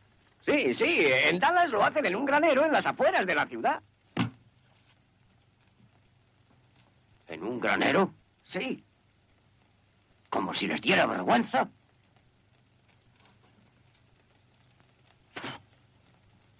Antes renunciaría a ahorcar. No, señor. La ley dice que ha de castigarse al culpable. Y yo digo que ha de hacerse a plena luz del día y no a escondidas. Como si uno fuera el culpable y no ellos. ¿Y qué me dice de las señoras, juez? Su delicada sensibilidad. ¿Y los niños? ¿Los niños? Precisamente es lo que necesitan. Les sirve de ejemplo. Les enseña lo que ocurre cuando no se va por el camino recto. Pero no te enfades, juez. Yo sé quién os ha metido esas ideas en la cabeza. Pero ellas no tienen nada que opinar. Yo soy el que piensa aquí. Y eso es lo que debéis decirles a vuestras rameras. Bueno, a vuestras esposas. Roy entra dejando a los hombres solos. Al poco, estos vuelven junto a ellas. Dentro de la cantina, Roy habla con Tector y María Elena, la cual está cosiendo. Roy se sirve una cerveza de un barril. Hay varias razones para explicar la decadencia de Roma. El declinar de los militares, el incremento de las hordas salvajes. Pero yo tengo mi propia opinión. Ahí vuelve el juez. Creo que fueron los baños romanos. Los hombres entran. Los generales romanos ya no se preocupaban de librar batallas. Se bañaban en aceites perfumados, se encariñaban con sus esclavas, se alimentaban con lenguas de alondra. Venimos a pedirte una explicación, juez. ¿Una explicación? Sí, eso mismo. ¿Sobre qué? No tienes derecho a llamar a nuestras esposas como las has llamado. He olvidado cómo las he llamado. Bueno, la palabra no puede ser repetida. Rameras. Puede que lo fueran en otros tiempos, pero hoy son unas damas casadas y respetables. ¿Qué fueron rameras? Has vuelto a decirlo, juez. Baja la voz, por amor de Dios, que ya tenemos bastantes complicaciones. Lo que ocurre es que ellas lo han oído. Dicen que hemos de defender su honor. Sí, y nos han llamado cobardes y muertos de miedo. Dicen que no nos dejarán entrar en nuestras casas si no te disculpas. ¿Disculparme? Están muy furiosas. Haznos un favor. ¿Quieres, juez? Están ahí fuera esperando. Preséntate ante ellas muy avergonzado, como si te hubiésemos obligado a pedirles perdón.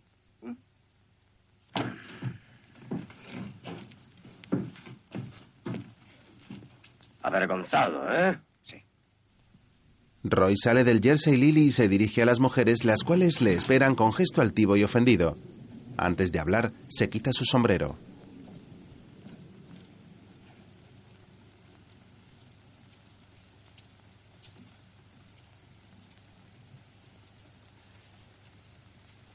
Sé que os ha sabido mal que os llamara rameras. Lo siento. Os pido disculpas. Aunque quiero que recordéis que no os he llamado zorras callosas, ni pellejos, ni pelanduscas vulgares. Lo que dije fue rameras. Y eso ya no tiene remedio. Os pido disculpas por mi desliz lingüístico. Roy vuelve al bar ante la mirada indignada de las mujeres. Luego está sentado en una mesa con María Elena y Tector, los cuales miran un periódico. La señorita Lily Lantry y su compañía han emprendido una gira por los estados del centro y del suroeste. Actuarán una sola noche en las siguientes ciudades. Chicago el primero de abril, Kansas City el 6 de abril, San Antonio el 11. Vaya, juez. Va a venir a San Antonio. Dicen que donde está mejor es en la venganza de los tontos. ¿Por qué no vas a verla antes de que se haga vieja y gorda? Para ella no pasa el tiempo. De todos modos, no puedo. ¿Por qué no? Estoy demasiado ocupado. Tengo responsabilidades cívicas, criminales a quienes perseguir, construir la estación, niños a punto de nacer.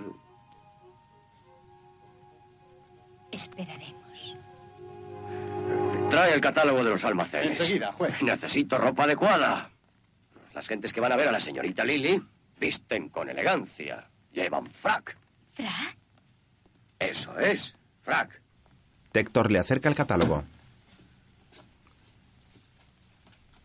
Levita, chaleco, pantalones, 11 dólares y 40 centavos. Otro día, Roy, elegantemente vestido con frac y chistera, está en las escaleras de un hotel. En su brazo lleva un ramo de rosas rojas y blancas y apura una copa mientras fuma un cigarrillo. Los botones lo miran y se dan codazos entre sí. ¡Muchacho! Uno de ellos se le acerca, le recoge el vaso y Roy le lanza una propina. A continuación, camina hacia afuera para marcharse.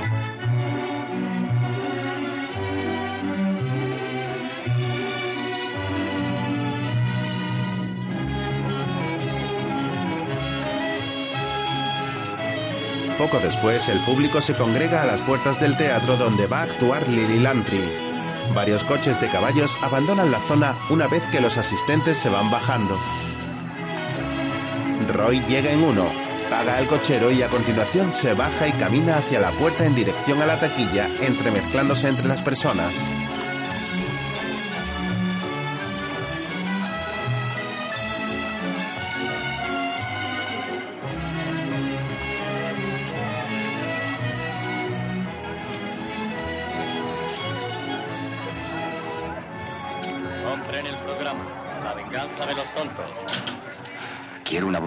Primera fila en el centro. Lo siento, señor, pero están agotadas todas las localidades. Comprendo. Dígame, ¿qué le parecen 100 dólares? ¿100 dólares? 200 si es necesario. Un momento. El taquillero se marcha y al poco vuelve con un superior, mientras Roy saca su cartera y cuenta los billetes. Lo siento, señor, pero está todo agotado. No importa el precio. Lo siento, pero no nos queda ni una localidad. Usted la encontrará. Soy Roy Bean, el juez Roy.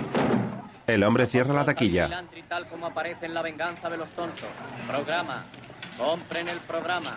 Roy detiene a un hombre que entra. Oiga, le doy 200 dólares por su entrada. No diga tonterías. Señora, le compro su entrada por 200 dólares. No. Doy 200 dólares por una entrada. ¿Quién la vende? ¡200 dólares! No me ponga las manos encima, soy el juez Roy Bean. Tranquilícese, señoría. Tenga la bondad. Conozco el camino. Le doy 400 dólares por su entrada. Disculpe, señoría. Eh, le, le oí hablar con el policía. Apártese de mí. Intento hacerle un favor. Aléjese, ¿quiere? Eh, Soy un empleado de la ópera, señoría. El que le ha hablado se marcha hacia la salida y Roy le sigue hacia la parte trasera del teatro.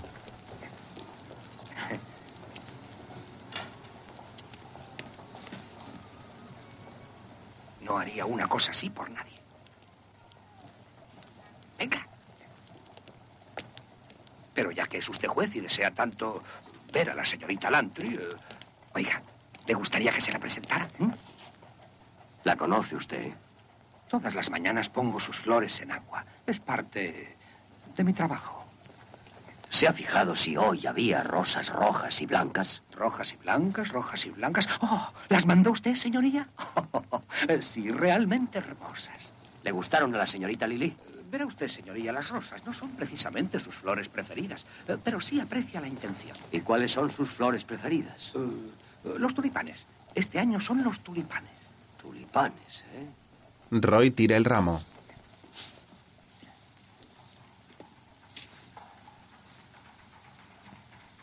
¿Y puede usted hacerme entrar ahí? Oh, por supuesto. Conozco al portero del escenario. Podrá ver el espectáculo entre bastidores. Es el mejor lugar del teatro, señoría. Pero le va a costar dinero. También yo he de ganarme la vida, ¿sabe? Le da unos billetes. ¿Cien dólares? Quédate con el cambio, hijo. Gracias, señoría. Se acercan a la puerta donde hay un portero.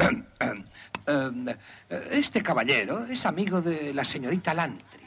Quisiera verla. Tengo órdenes de no dejar entrar a nadie. ¿Es un juez? Bien, eh, tratándose de un juez, eh, pero arriesgo mi empleo y... Dele una propina.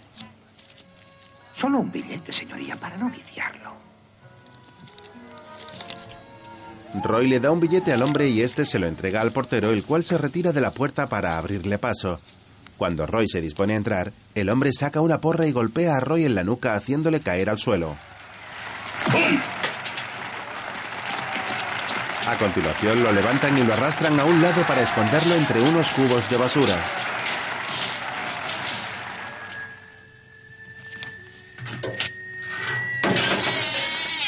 Después, Roy se despierta y comienza a incorporarse.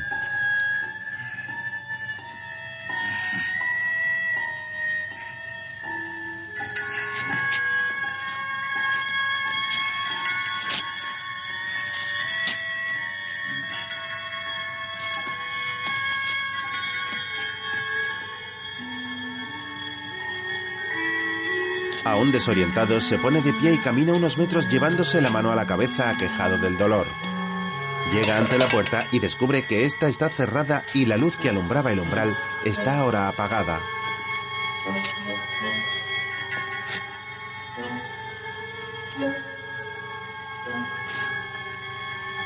De pronto se percata que le han robado la cartera.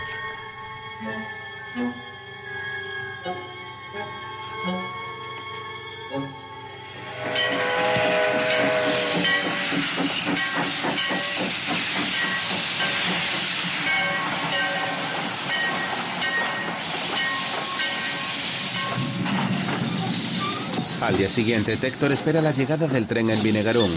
Al poco, Roy se baja y Tector le ayuda con la maleta. Hola, Tector. Me alegra verte de regreso, juez. Yo también me alegro. ¿Qué tal fue todo? Memorable, memorable. ¿Cómo sabías que llegaba en este tren? Oh, no lo sabía, pero te esperaba. ¿Me esperabas? María Elena ha preguntado por ti. Eh, La criatura está bien, pero eh, María Elena eh, no, no tanto. Juez, hace cuatro días mandamos llamar al médico. Debería haber llegado ya. Roy entra en el Jersey Lily y se dirige al fondo donde hay tres mujeres con el bebé.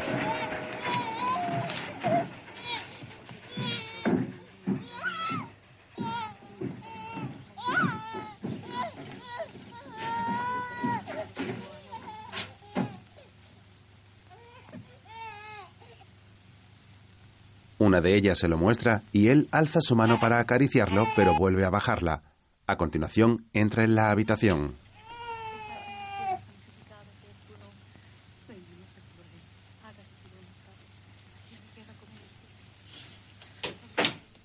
Al entrar, una anciana al lado de la cama se pone de pie junto a otra.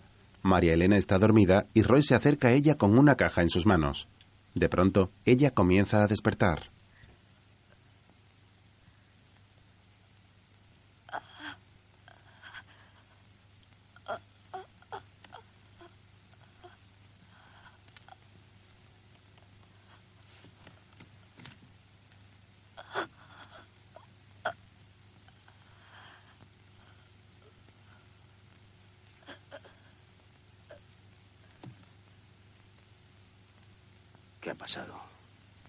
Qué clase de bienvenida es esta? No permitiré que estés en cama. Has tenido a tu hijo. Ya deberías estar levantada. Siento que sea una niña. No cambies de tema. No puedo consentir que estés tan pálida y débil. No quiero ver así mi futura esposa.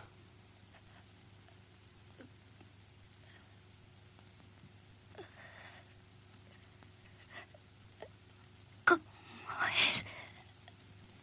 ¿Quién? La señorita Lily. Ah.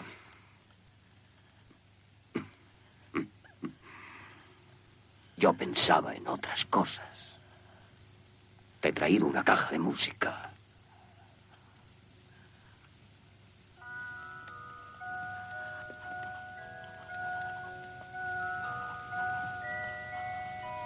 Y quiero verte bailar mañana. No, esta noche. Bailarás esta noche. No puedo esperar hasta mañana.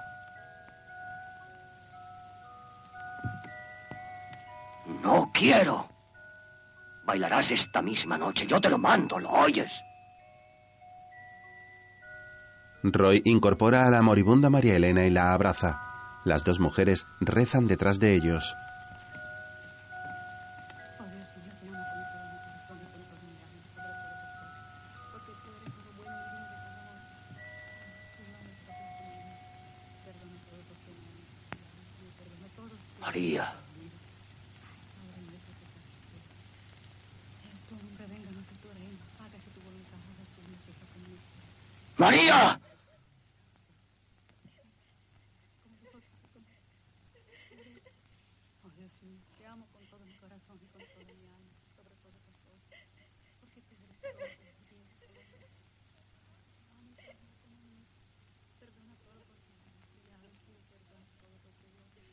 María Elena fallece en brazos de Roy. Él la suelta dejándola tumbada en la cama con los ojos abiertos. Luego sale de la habitación junto a las otras mujeres, las cuales lloran desconsoladas.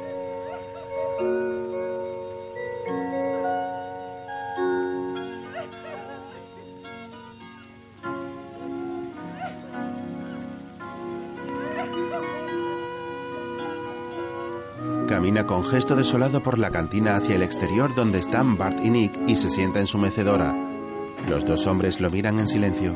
Al poco aparece Jim a caballo.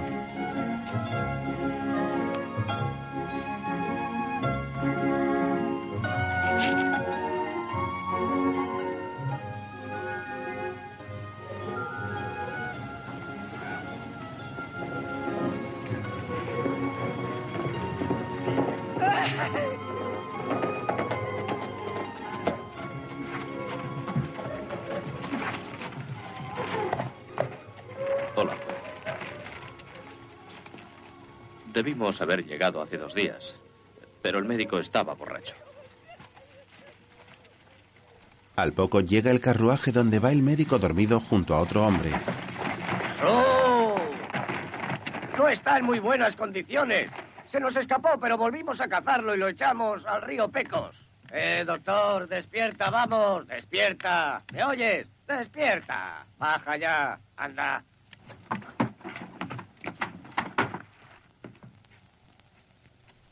Dando tumbos, el doctor se baja del carruaje y coge su maletín de la parte trasera.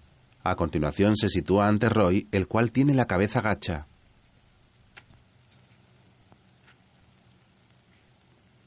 Llévenme a donde está el paciente. ¡Colgadlo!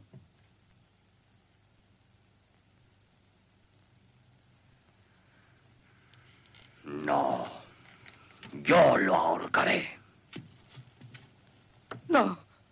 Juez. No. No, por favor. No. Oh, Dios mío. No. Juez. No, por favor. No. No. No, juez, no. No lo haga, por favor. Le coloca la soga alrededor del cuello. Juez, se lo suplico. No lo haga. No. No. Por favor. Tira de la cuerda colgando al médico ante decenas de curiosos que se acercan. Al poco llega Frank Guess. ¿Qué está haciendo usted? Baje a ese hombre de ahí. ¿Qué significa todo esto? Ahorca al médico. Impídanlo, lo prohíbo. Yo soy el alcalde y ustedes mis aguaciles. Y como alcalde de esta ciudad les exijo que cumplan con su deber y pongan fin a este procedimiento ilegal. Roy lo suelta haciéndolo caer. Morir ahorcado es el fin glorioso de los forajidos. Y demasiado bueno para ti.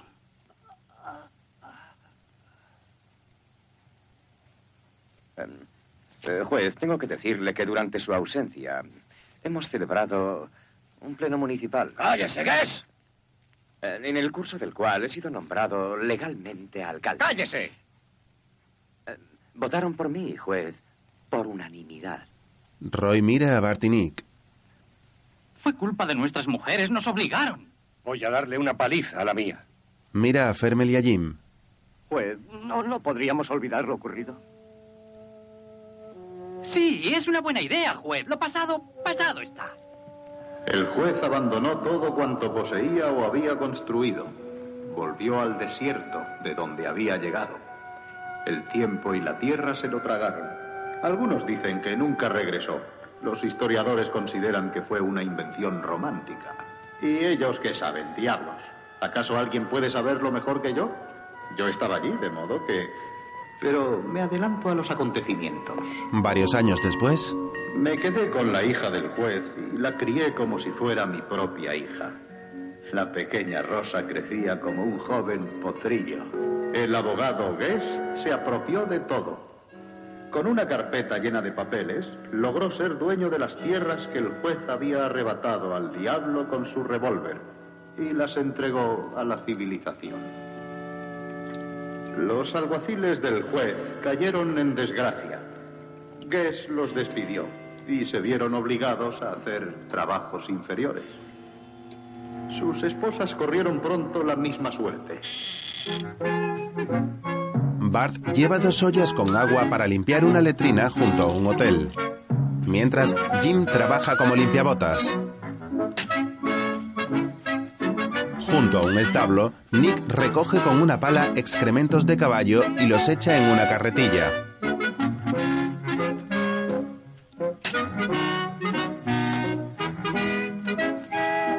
Por su parte, Jim limpia unas vasijas de cobre en un local. Años más tarde, una guapa mujer de unos 20 años lee un libro. Cuando Rosa se hizo mayor, leía siempre los mismos libros que había leído el juez. Yo creo que pensaba en él como en uno de los antiguos dioses romanos. Se muestran varias fotos del expresidente de los Estados Unidos. Mirando hacia el pasado, veo que en la persona de Teddy Roosevelt tuvimos al mejor presidente de nuestra historia. Poseía el espíritu y la decisión que exigían los tiempos y el país. Pero luego dieron el voto a las mujeres y todo se fue a paseo. Mientras nuestros muchachos estaban en Europa luchando contra los alemanes del Kaiser, las mujeres lograron imponer la prohibición. La bebida, el juego y la prostitución fueron declarados ilegales. Todo aquello que es natural en los hombres se convirtió en crimen. Continuaron haciéndolo, por supuesto, pero a escondidas. Y por si las cosas no andaban ya bastante mal, en el oeste de Texas descubrieron petróleo. Tiempo después se ha levantado una planta petrolífera con el nombre de Guess. Distintas personas caminan por las instalaciones y varios coches entran y salen. Los rufianes salieron de sus escondrijos. Los políticos y los caballeros del crimen eran compañeros inseparables. Los policías eran unos golfos. Fue una generación de víboras. Guess se convirtió en el más rico magnate del petróleo de Texas. Contrató a maleantes y asesinos a sueldo para que le respaldaran. Mantenía el orden con su policía especial. Quienes se oponían a sus manejos eran abatidos en la guerra entre pandillas. La sangre volvió a empapar el barro de las calles. Se produce un tiroteo en la puerta de un local de baile. Luego Guess habla con Rosa. Señorita Bean, cuando yo adquirí el Jersey Lily, fue sin conocimiento previo de los manantiales que yacían debajo. Quiero decir que no es culpa mía que se haya descubierto petróleo aquí. Eh, ¿Recuerda usted todo lo que soñaba su padre, señorita Bean? Hoteles, edificios, fábricas. No mezcle el nombre de mi padre en este asunto. Señorita Bean, lo único que pretendo es ser justo. Tómese el tiempo que quiera antes de irse. Una semana, dos semanas. Tómese usted también el tiempo que quiera. Un segundo, dos segundos Le apunta con un y rifle. lárguese. He dicho que se largue. Váyanse antes de medianoche o se arrepentirán. Rosa queda sola con el anciano Tector. Luego sale a la puerta. Echarme a mí. Que lo intente. Rosa, no tenemos la menor posibilidad. La ley está de su lado. La ley. Sí, he dicho la ley, no la justicia. Avanza unos pasos y se fija en la figura de un jinete montado a caballo. Debido a la luz del sol tras este, Rosa no consigue verle la cara. Tío Tector, Tector sale y mira también al jinete, el cual da media vuelta y se marcha.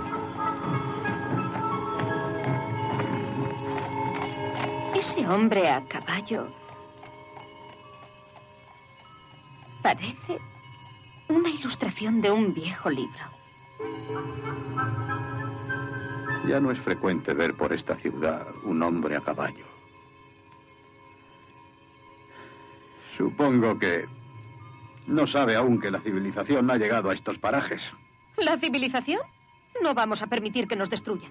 Y no estoy dispuesta a ver la casa de mi padre, el lugar de donde surgieron la ley y el orden, convertida en una gasolinera. Rosa, nosotros nada podemos hacer.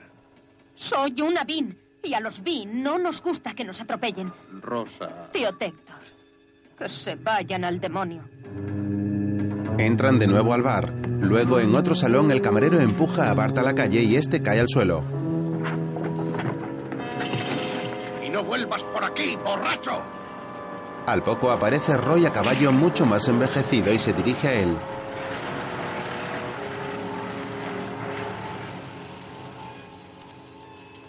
Bart, el gran Bart Jackson.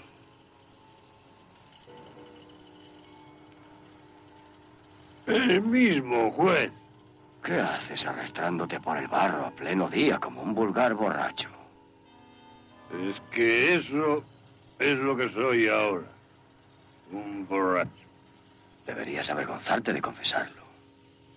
Pues la vida no ha dejado de golpearme desde que te marchaste. ¿Cómo puede hablar así un hombre de tu temple? Me he visto envuelto en todo esto. Levántate del suelo, Bart Jackson. Sí, sí. Sí, sí, señor juez. Y ahora escúchame. Sí, señor juez. Quiero que busques a Nick el rufián, Ferm el Parley y Luke y Jim el Golfo, donde sea. Sí, señor juez. Y que os reunáis conmigo ¿Reunirnos? al salir la luna. A la salida de la luna. ¿Dónde? En el monumento al oso. Sí, señor juez. Lo haré. Por la noche, Tector y Rosa están en el Jersey Lily cargando unas pistolas. ¿Preparada? Al oír unos golpes en la puerta, se ponen de pie.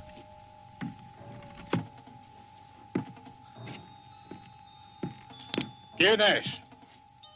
El juez Roy Bean y cuatro alguaciles.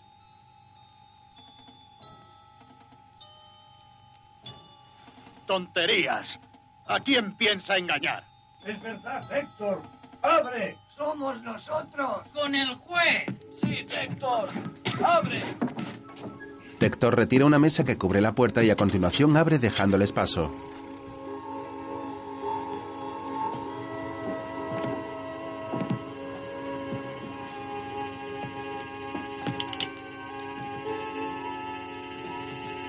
Hola, Tector.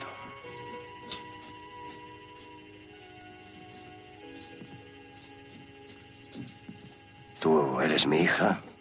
Sí, juez. ¿Cómo te llamas? Rosa.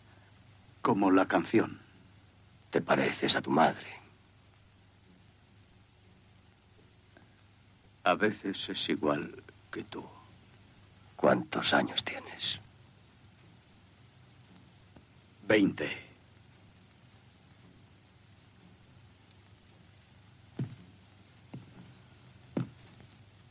Dios bendito. Tanto tiempo he estado ausente. Sí.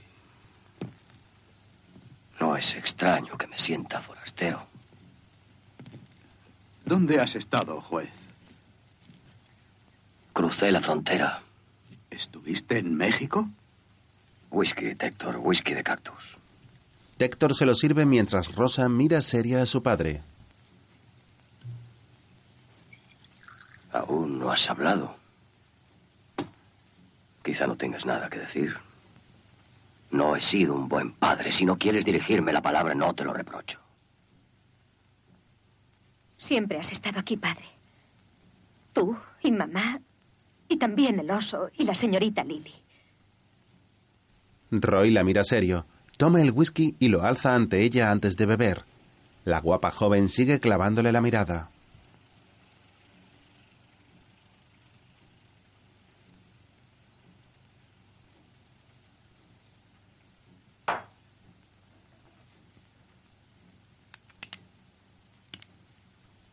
Al dejar el vaso se guarda su pistola en el cinto y camina por el local casi a oscuras.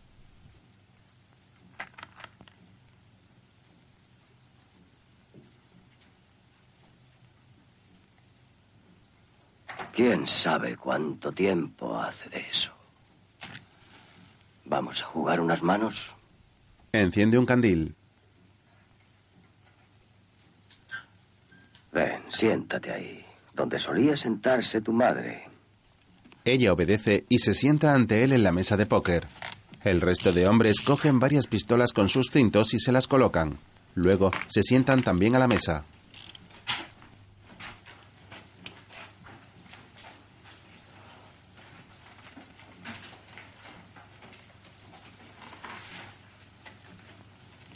En la calle, la policía está en el lugar del tiroteo. Rosa reparte las cartas y los hombres colocan varias balas sobre el tapete como apuesta. Bart comienza el juego. Eh, abro con 38. Voy. Yo pongo 38 y 45 más. No voy. Yo tampoco. Tector descorre una cortina y descubre el tumulto fuera en el lugar del tiroteo. Voy. Voy. Voy. Bien. Dame tres.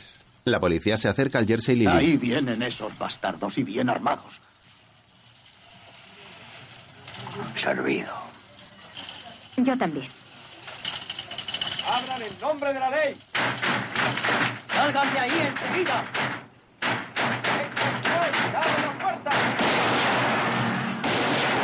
¡Cuidado! ¡Han empezado a disparar!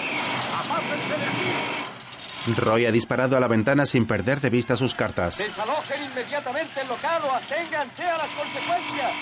¡Esto es demasiado! ¡Arrasen ese maldito local! ¡Acabemos de una vez con todo lo que huele a vino! Tú hablas. 3.45 más. Roy apuesta varias balas más.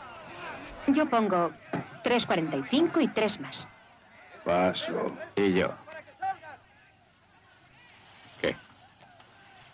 Ahí van. Creías que era un farol, ¿eh? Escalera a la reina. Yo tengo fun de reinas. Rosa muestra sus naipes y Roy la mira serio. Fuera, decenas de personas se agolpan ante el local. Al poco, Roy sale con una antorcha en su mano.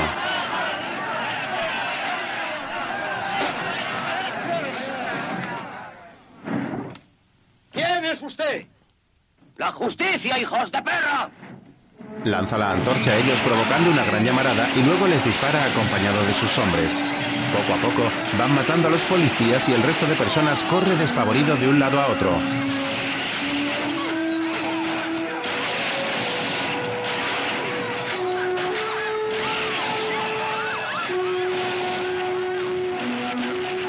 Rosa sale y le da otra pistola a su padre. Este se monta en su caballo y se marcha entre el gran tumulto provocado.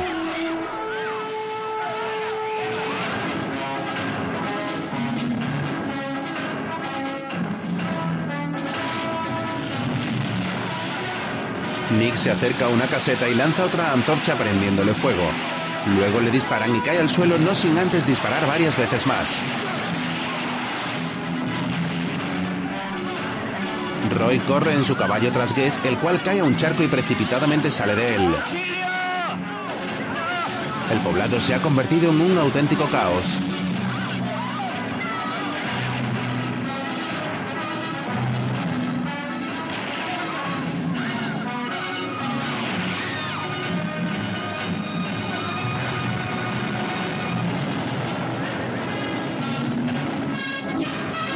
Roy sigue tras Guess y este corre de un lado a otro intentando esquivarle. Varios policías corren hacia Bart, el cual les dispara, pero un tercero llega por detrás y le dispara haciéndole caer.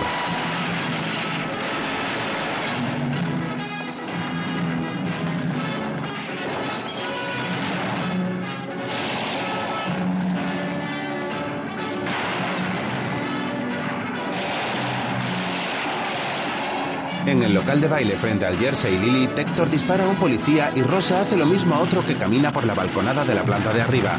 Una de las casetas de la planta petrolífera es prendida por un hombre y estalla al momento.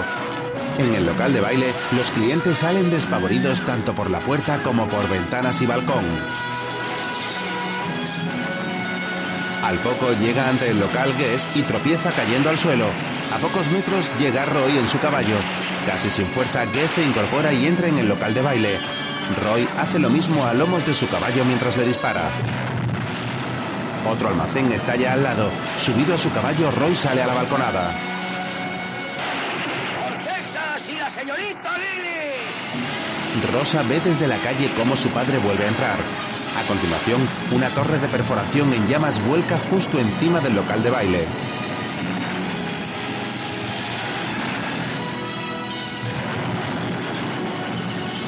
Varias casetas estallan envolviendo en llamas toda la planta petrolífera y el poblado.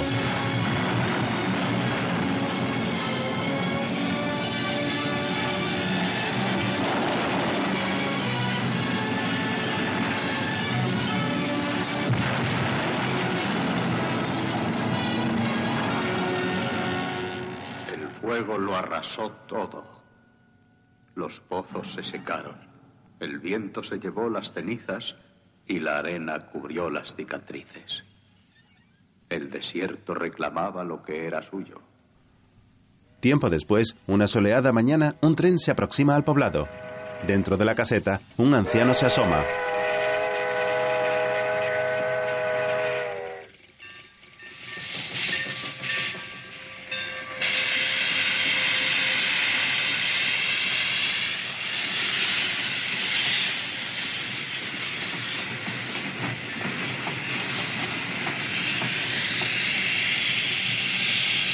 De pronto ante él se detiene un vagón de color morado donde se lee The Jersey Lily.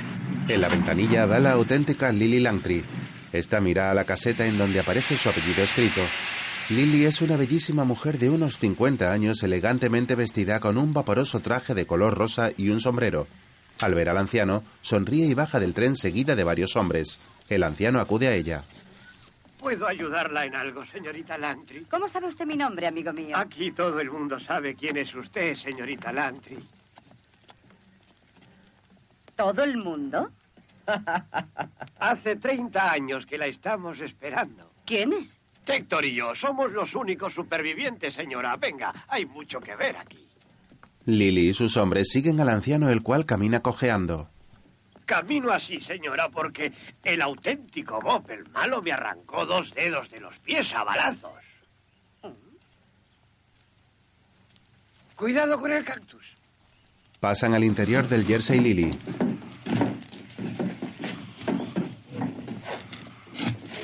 Este es Héctor Craig, señora. Él es el conservador del Museo del Juez Roybin. ¿Cómo está usted, señor Kreitz? Tector la mira perplejo y luego mira uno de los carteles donde aparece su foto.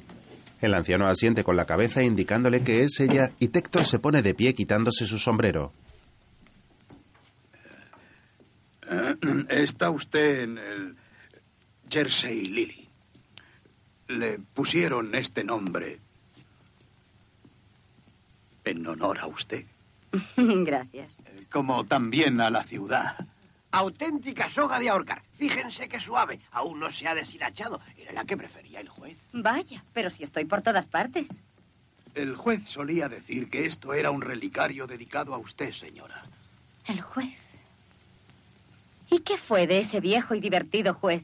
Hace años que no me ha escrito. Eh, el juez eh, mordió el polvo. Murió, señora. Cuánto lo siento.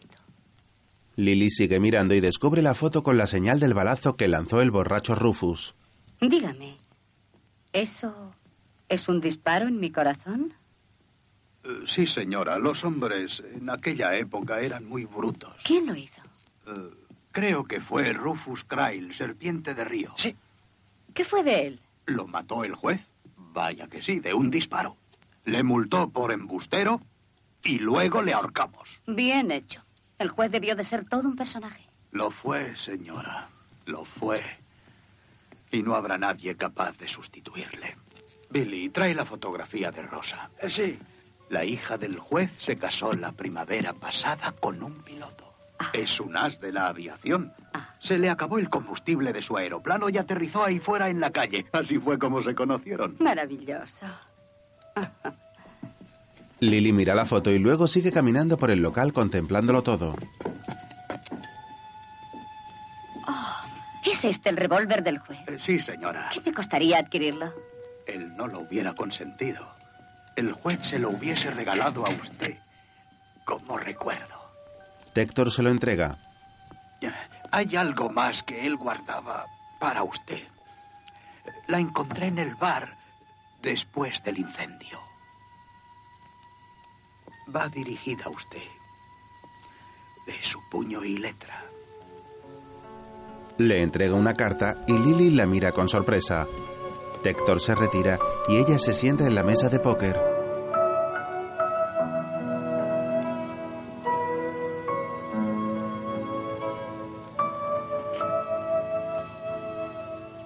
Con una sonrisa en sus labios examina el sobre y luego lo abre y lee la carta.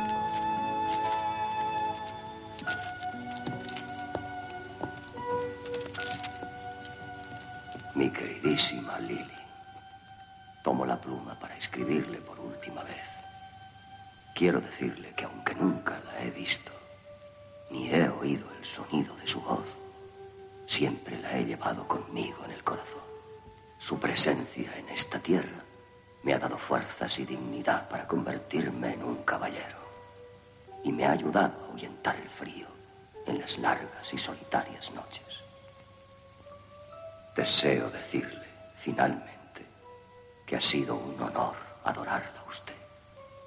Quiera Dios que en esta vida o en la otra pueda presentarme ante usted y declararle mi amor. Su ardiente admirador por los tiempos de los tiempos, juez Roy. Con los ojos empañados, Lily mira al frente. La imagen se nubla y sobre esta comienzan a aparecer los títulos de crédito.